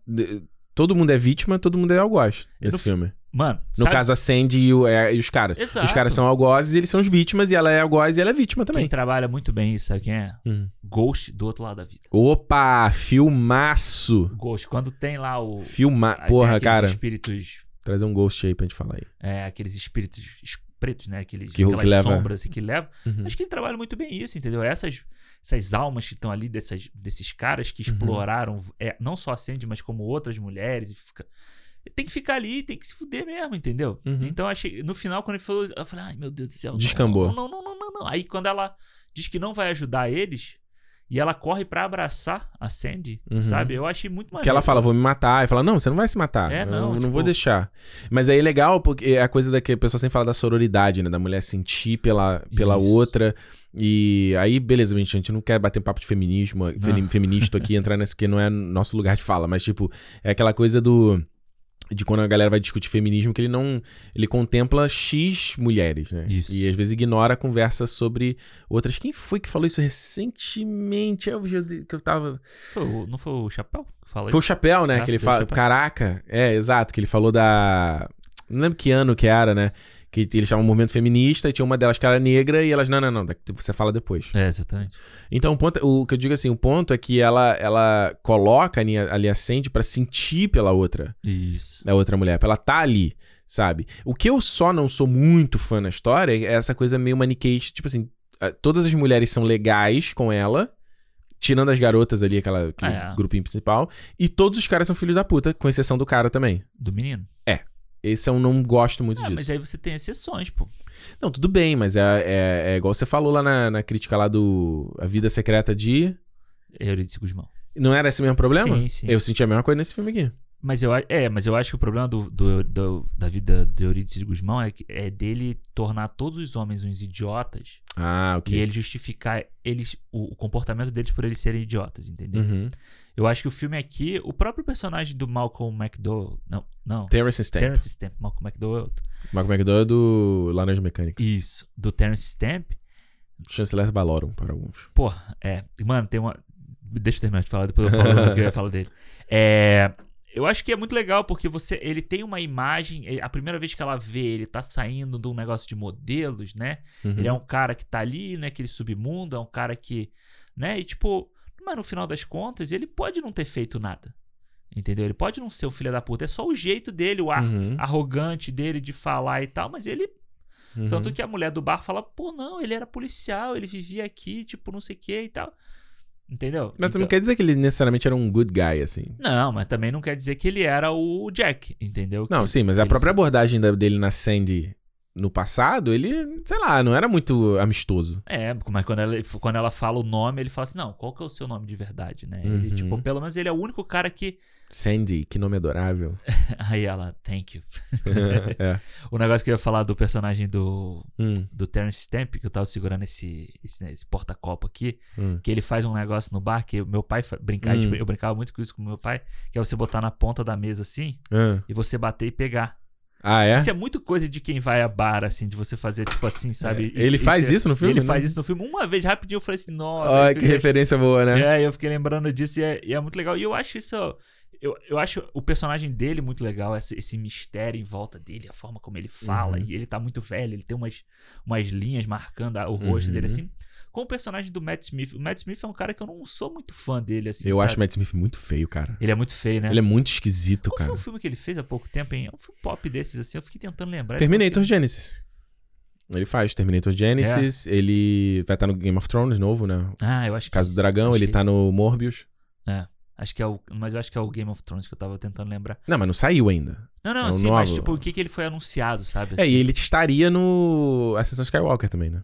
É, Tanto que ele falou recentemente que o papel dele era bem importante, assim, e foi cortado. Pois é, né? Que era importante para o futuro do Star Wars. Olha aí. Ele falou só falou isso, assim. Ele podia ser o Tron. Ele podia ser. Tron? É, o. Não, Tron, Tron, Tron, sei lá como é que é. Ah, o- ah, sim, sim, o comandante lá, Ele o almirante ser, ele da série da Soca, É, né? ele podia ser, ele tem a cara. Nossa, ele parece o menino do Sex Education lá, que eu esqueci o nome. Adam. Nossa, é mesmo formato de cara, mano. Uma cara quadrada, Ele cara. foi Doctor Who, né? Já, né? Ele foi o Doctor Who, isso. isso. Então, eu acho, eu gosto dele também, sabe? Porque eu acho que ele tem uma coisa ali no início, ele tem aquela Uhum. coisa do. É, Não, eu acho que ele casa, acho que ele tem um visual clássico. É, do, va- do vadinho, assim, sabe? Aquela Aham. coisa e tal. E depois, quando ele vira o filho da puta, ele é filho da puta pra caralho, entendeu? Total. Acho muito foda. assim, E eu acho. A sequência, a sequência de terror dela andando lá no backstage, vendo as meninas lá transando com os É. caras. É uma parada que o Edgar Wright não fez tanto. Não fez outras vezes. sabe? Exatamente. E eu acho que quando ele chega no final, do meio pro final ali, que ele Hum. pega algumas referências de terror clássico, sabe? Tipo Hitchcock, assim. É, eu acho, por exemplo, a se- É, é, exato. A sequência. é, Mano, eu acho que a sequência ali do garoto que ela tá com o garoto no- na cama, ela começa. Cara, eu acho ela- essa sequência incrível, assim, que ela É. vai. A maneira da montagem de. De- Vamos lá, é uma sequência de coisas. Os planos de- que ele usa na- nas duas cenas, que são Aham. interessantes, e como ele alterna entre, as- entre esses planos e entre essas duas cenas. Sabe? Que são duas cenas acontecendo ao mesmo tempo, fora a, a Sandy mais velha batendo na Batendo porta, pra entrar. É. Porra, cara, ele vai tum, tum, ele vai. é, Eu tô falando, parece uma música, ele vai aumentando o tempo da música, ele vai É. tum, tum, tum, e. Caralho! E ela, e aí quando ele vai fazendo aquela transição da faca com reflexo Com no. reflexo, no- Que é, é digital, né? Aquilo ali, não O é. sangue, né? O sangue tá pulando digital também. Nossa, mas aquilo ali eu acho sensacional, assim. É. Dá um. É, é uma vibe de terror mesmo, assim. Sim, E a própria cena final, quando os, os mãos saindo. Acho que foi, foi o Thiago que não gostou, né? Foi o Romarinho Foi. que não gostou, né? Das mãos saindo eu acho agarrando. muito legal. Eu e é daquilo também. prático também. Você vê muita coisa É prática prático? É, você vê na cama, toda as mãos são de verdade tal. Porra, então, pô, só isso já dá um, já um plus aí pro cara. É, eu acho que não aquelas que estão saindo do chão pra pegar ela, Claro, mas claro. quando ela tá na cama é prático. Então, o que eu acho, e eu acho que a, trilha, a gente falou da trilha sonora, tem- são duas trilhas sonoras, né? Você tem a trilha sonora, vamos dizer, Incidental. coletânea e E a incidental, ela é muito boa também. É. Ela tem, ela tem essa, esse crescendo aí de, de terror dessas cenas, ela é muito forte, sabe? Ela dá, se você assistir num, num som bom, ela, ela tá ali presente o tempo inteiro. Então, eu acho, Acho que a cena da, da Sandy subindo as escadas. é foda. Nossa, aquilo ali é muito foda. Porque, cara, ele brinca. eu- eu- O que eu gosto nesse filme aqui é como ele. ele quebra um pouco a linguagem visual dele, né? Ainda Uhum. você vai ter as coisas que ele faz, aquela, aquela, aquele corte seco, às vezes, quando a Heloise tá ali do. Vai dormir, né? Ela vai encostar pra dormir, vai. Tom, É. Ele faz mais uma vez o raccord ali do som, fazendo essa transição e ela tá sozinha Sim. na casa. Ele ainda brinca. Tem um pouco do- dos caras passando na frente da câmera pra transição, mas é É. pouco. Mas o que eu gosto muito de linguagem que ele usa aqui. Ele faz um. Eu não sei se tem um, um termo técnico pra isso, mas ele faz uma distorção na imagem É, onde ele manipula o eixo X e Y da imagem. Isso, Nossa, tô falando isso. meio super complexo. Mas sabe, ela vai ficando meio torta, Isso, isso, né? Ela vai, ele vai deformando a Isso é imagem. aquela coisa de sonho, né? Que a gente vê muito em filme quando a pessoa tá sonhando, ou ela tá tendo uma alucinação É. e vai, e vai contorcendo, assim. É, a imagem vai... vai se- ela, uma ela, diagonal, né? Como se ela fosse puxando a diagonal a, a- a Isso, imagem. assim. isso, exato. Ele faz isso. E tem uma coisa que eu gosto muito, obviamente, o uso de luz e sombra, de, de cores, né? De iluminação que ele faz pra caramba. Mas ele usa aquele efeito tipo de. Caralho, cara, eu procurei o nome desse. Eu tô esquecendo tudo hoje. Eu procurei esse nome essa semana, que é tipo de caleidoscópio, Aham. sabe? Que Sim, lembra, sim. lembra quando a gente era criança, tinha aquela, aquela. Tipo um brinquedinho que você botava o olho dentro, aí você E via um caleidoscópio, é, né? Que é um efeito de jogo de espelhos, isso. né? E ele faz isso quando ele pega e coloca várias. Né, o reflexo da Anna Taylor Joy. É, inclusive, eu achei um filtro no Instagram essa semana, até tuitei. faz isso? É, eu Ah, é, ele faz esse efeito girando, assim. Eu achei muito maneiro pra criar essa coisa meio de sonho, meio de pesadelo, É. meio que que tá acontecendo. Ela vira pra um lado, na verdade, ela tá em outro ambiente. É muito maneiro. Que E- ele faz isso o tempo todo. No Scott Pilgrim ele tem. Então, o Aham. Scott lá, ele tá. É, ele tá falando com a Knives Charles, vem o cara. O, ele tá olhando pra Ramona. Aí Isso. vem o Wallace. É o Wallace, não. Stephen. Scott! Aí grita assim na cara dele, e quando ele vira, eles já estão em outra cena, na É, verdade. é, é, é, é, eu acho, eu acho interessante isso. Onde porque- a gente tá indo? Aí depois ele corta de novo. Eu já falei, a gente tá indo pro The Roxy. quê. ele, O- fa- ele faz aqui nesse filme também. Sim, Pra te mas, desorientar de onde você tá no mas espaço. mais suave, né? Mais Você suave. vê que é bem mais suave. mais assim. suave, mais Ah. suave, mais suave. E eu acho legal porque ele brinca com terror, ele brinca com o gênero de slasher, né? Porque você tem a Uhum. faca, você brinca com a casa, com a casa amaldiçoada, mal assombrada. Verda- é, é, ver- nossa, é verdade. Você- Agora você falou, né? É um mix de. É o que a gente falou no começo. Tipo, ele bateu no liquidificador, É. fez Você o. vê as referências dele, as músicas, então ele fala que as músicas são de filmes da década de 60 que ele gostava. Então, realmente, é o cara que tá fazendo um produto que, além de ser para as outras pessoas, também é pra ele, né? É, exato. Ele também tem que gostar. E é por isso que eu acho que a, a questão do Homem-Formiga pode é, deve ter pesado. No final das contas, não era um Uhum. produto pra ele, sabe? Uhum. E eu acho que. é, Eu acho que assim, por mais que eu não goste do Scott Pilgrim, você vê essa identidade dele, você vê que ele tá fazendo um negócio ali.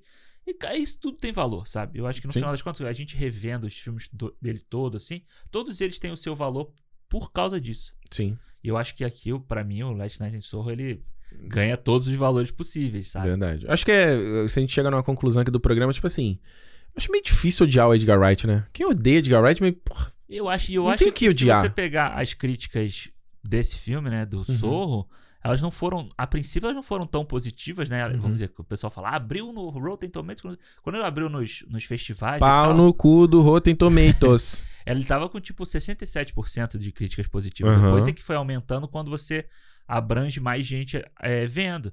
Mas eu acho que as pessoas sabe, não se identificaram com o Edgar Wright que elas já estavam acostumadas de antes, sabe? Pode ser. Porque realmente ele é um Edgar Wright mais evoluído, mais Pô, mas tem que ser, né, Diluído. cara? O cara ficar mais velho, tem não que dá ser, pra você né? fazer, exatamente, não dá pra você fazer o corneto todo filme, pô, em Uhum. toda, toda hora, sabe? Verdade. E eu acho que você trabalhando os gêneros, como ele tá trabalhando, ação, é, agora terror, tipo, o próximo, o que que vai ser, sabe? Uhum. Acho que a gente nunca vai ver um drama dele, mas É, Acho é. difícil. aqui tem um, é Dramalhão, pouco, né? assim, é, é. não, dramalhão realmente. É, É. porque ele foi, né? Foi gênero zumbi, zumbi no... é, zumbi, ação, Zumbi, ação policial, buddy cop, aí você... ficção, Ficção científica com, com heróis de ressaca, mas ainda tendo um pouco de drama também. E comédia. É, drama, ou drama não, quadrinho. Isso, a Scott Pilgrim, que é a adaptação HQ, é uma coisa adolescente, Isso. mais comédia zona.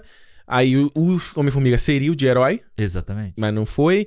Aí você tem o Baby Driver, que é assalto, né? Um filme, é um filme de assalto, Ah. verdade. E agora Last Night in Soho, que é suspense, thriller, terror, É. slasher. É um...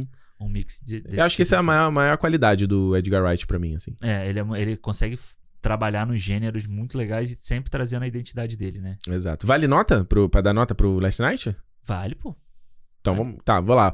Mano, Last Night in Sorro, como a gente já se debulhou de elogios aqui, pra mim é um dos melhores filmes do ano e pra mim é um dos melhores filmes da carreira do Edgar Wright, justamente por essa maturidade dele, por ele ele não ficar fazendo mais do mesmo, que é legal, mas mas vamos evoluir. Eu acho que eu tava eu tava revendo alguns filmes do Judy Apatow. Aham. E é um cara também que tá meio mudando, né? Essa vibe, né? Tá indo. E eu acho importante, assim, você, você como artista, você amadurecer e, e evoluir, não ficar parado. Acho que o que, que, se a gente. A gente tá falando, tá falando esse programa inteiro aqui sobre essa coisa de ser velho, envelhecer Aham. e ser ve- versus ser velho. Eu acho que é um pouco isso do, do ponto de vista profissional também do seu ofício, de você evoluir com ele, sabe? Evoluir sua linguagem, evoluir as histórias que você conta, evoluir as coisas que você quer dizer, sabe? Então você tem. Tipo, é, a gente pensa às vezes. O Steve Carell, por exemplo, que é um cara que fazia comédia e passou um tempo fazendo drama. Isso. Porque o cara sentia que ele tinha que fazer drama. O Jim Carrey fez isso, aí voltou pra comédia agora, aí fez o, o Kidding, que é super drama, é uma dramédia. Sabe? Eu acho legal o artista ele, ele botar pra fora o que ele tá sentindo. Tipo, o, a, a pessoa e o artista é uma são uma coisa só. Aham. Enquanto pra muitas pessoas, às vezes o cara ele tem um lado, a vida pessoal, ele tem a vida profissional dele. Ele saiu do trabalho e ele desligou. E, e o artista não necessariamente vai ser isso. Exato. É uma coisa só, Rob né? Williams era muito assim. né? É, era uma coisa só. É. É uma, é uma parada só, sabe? E isso pro positivo e pro negativo.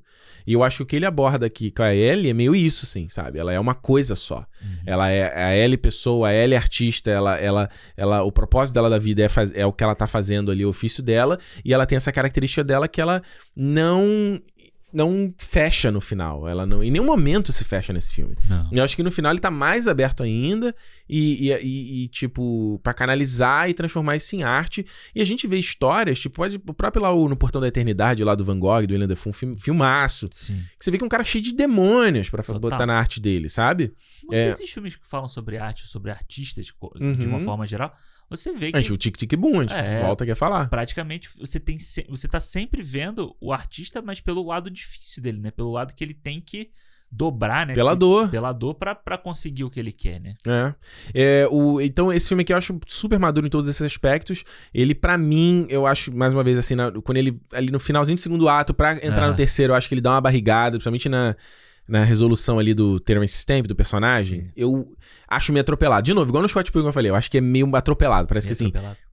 é, puta. eu tenho que chegar no final do filme e eu. Ah, sabe? Aquela coisa que ela tá na biblioteca, vai correndo. Eu acho ele tudo meio. Sei lá. Eu acho não tão. Ah. Não num ritmo tão legal e tão bem resolvido como o resto do filme. Mas eu acho ele extremamente pungente, extremamente. é, é, é, eficiente de passar essa mensagem que ele quer passar, essa, opre- essa opressão, esse medo que essa menina quer sentir, sabe? Uhum. Eu, como homem, 34 anos eu senti isso. Sim. Eu consegui me colocar no- no- no- nos saltos dela, sabe? Então, pra mim, eu dou 4,5 pra esse filme. Boa. Boa. Eu, cara, eu vou te falar, eu acho o Noite Passada em Sorro um filmaço, assim, realmente. Eu também acho que é um dos melhores do ano. Assim, e brigando lá em cima pra mim. sabe? É, legal. Eu ainda não parei pra pensar onde ele vai ficar no top É, 10. mas eu, eu, eu também ainda não pensei, mas tipo, quando eu penso, eu sempre penso ele Lá pra cima. brigando lá pra cima, sabe? Legal. Porque realmente pra mim foi muito surpresa, assim, sabe? Eu fui esperando o filme do Edgar Wright, como eu fu- fui assistir o French Dispatch, esperando um filme do Wes Anderson, sabe? Só que o French Dispatch, pra mim ele é um Wes Anderson ok, mas ok, e aí? Uhum. Sabe? O, o Last Night in Soho, eu já acho que ele é um Edgar Wright, mas é um puta Edgar Wright, sabe? É um puta filme dele. Uhum. Eu acho que. Eu acho que a- tudo que a gente falou é uma junção da técnica com os atores, com a história, com tudo junto. Eu acho que é o- com a música, sabe? Eu acho que é quando você consegue fazer um filme praticamente perfeito, assim. Quando você Uhum. consegue juntar tudo, temática e tal. Eu acho muito, eu acho muito interessante as- os momentos em que a Sandy e a Ellie, elas, elas conseguem se tocar. Elas Uhum. conseguem se encontrar, sabe? Quando ela consegue abraçar ela, assim, Uhum. tipo, salvar ela de, E proteger, né, É. do mundo, né? eu acho que é muito genuíno o que ele vai fazendo no filme, sabe? Então, tipo, é um sentimento que você tá vendo ali, você tá sofrendo junto com o personagem, você tá assim, do tipo assim, porra, eu não quero que essa menina vá dormir. Você quer proteger ele, né? novo. É, eu não quero que ela vá dormir de novo, porque eu não quero que aconteça nada de, de ruim com a outra e nem quero que ela sofra também. Então, eu acho que ele Uhum. consegue trabalhar isso muito bem com as duas atrizes, principalmente, sabe? Legal. Então, quando chega. Eu acho que o final ele pode ser muito abrupto. Muita gente pode achar assim, do tipo assim. Que porra é essa que tá acontecendo? Veio sabe? do nada. A mulher pegando a faca lá e vai pra cima da outra e tal. Mas não é. Se você for pensar a construção de tudo que vinha acontecendo por ali, é- o final tem que ser aquele.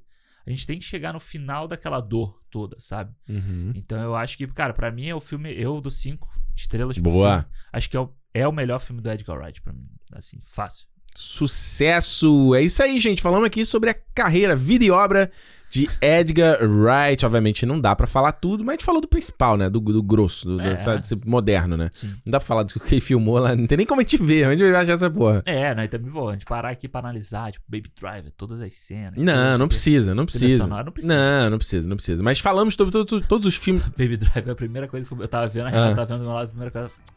Tinha que tirar esse cara do filme aí, o Kevin, quando o Kevin Ah. Spacey apareceu, tinha que tirar esse cara desse filme aí. Vai, vai, vai, vai botar o Christopher Plummer. O Christopher Plummer, exatamente. Gente, é isso aí, ó. Vida e obra de Edgar Wright, todos os filmes dele. Queremos saber agora de você. O que, que você acha do Edgar Wright? Você gosta do Edgar Wright? Você não conhece o Edgar Wright? Você ouviu aqui sem saber nada sobre ele? Você tem algum filme favorito? Tem um filme que você não gosta? Conta pra gente. Feedback arroba cinemopodcast.com que a gente vai ter o maior prazer de ler tua mensagem no nosso programa quando a gente fechar o mês de novembro. E se você ouviu aqui e não, não correu ainda atrás, mano, sério mesmo, vai atrás desses filmes que são muito legais. Sim. E que até no Brasil é complicado, né? Vários que o Herói de Ressaca saiu- nunca saiu no Brasil. É, o Scott Pilgrim teve o maior problema pra sair também. Acho que, cara, vou te falar, o, o Chumbo Grosso nunca saiu no cinema também. A, a base, a base do Edgar Wright no Brasil é bem pequena. É bem pequeno. né? E o Noite Passada em Sorro, se você piscar, você não vai ver. É. No Brasil, eu vi, teve gente falando aí, não vou conseguir ver esse ano porque só sai quando eu sair no stream, porque não vai chegar no cinema que eu tenho perto de, perto de casa. É. Aí, ó. Aí, ó. Olha aí. Olha aí. Olha aí. Enfim, gente, conta pra gente então. Feedback arroba. Aquele beijaço pra todos os nossos queridos fãs sócios que estão com a gente aqui apoiando toda semana o nosso projeto. Quer fazer parte? clube.cinemopodcast.com e por fim, Cinemou Podcast no Twitter, no Instagram e no YouTube. É isso, né, Alexandre? É isso. Ah, e quem estiver escutando pelo Spotify, responde as perguntas que a gente vai botar duas perguntinhas lá. Boa, fica ligado aí. Então viu pelo Spotify já? Só dá os scrollzinhos aí, Só né? dá o scrollzinho, bota ali pra baixo, depois da descrição do episódio tá lá. Que a gente vai ler também depois lá no feedback. Beleza? É isso então. Semana que vem a gente tá de volta e como eu sempre digo, se é dia de cinema! Cinema! Valeu, gente. Tchau.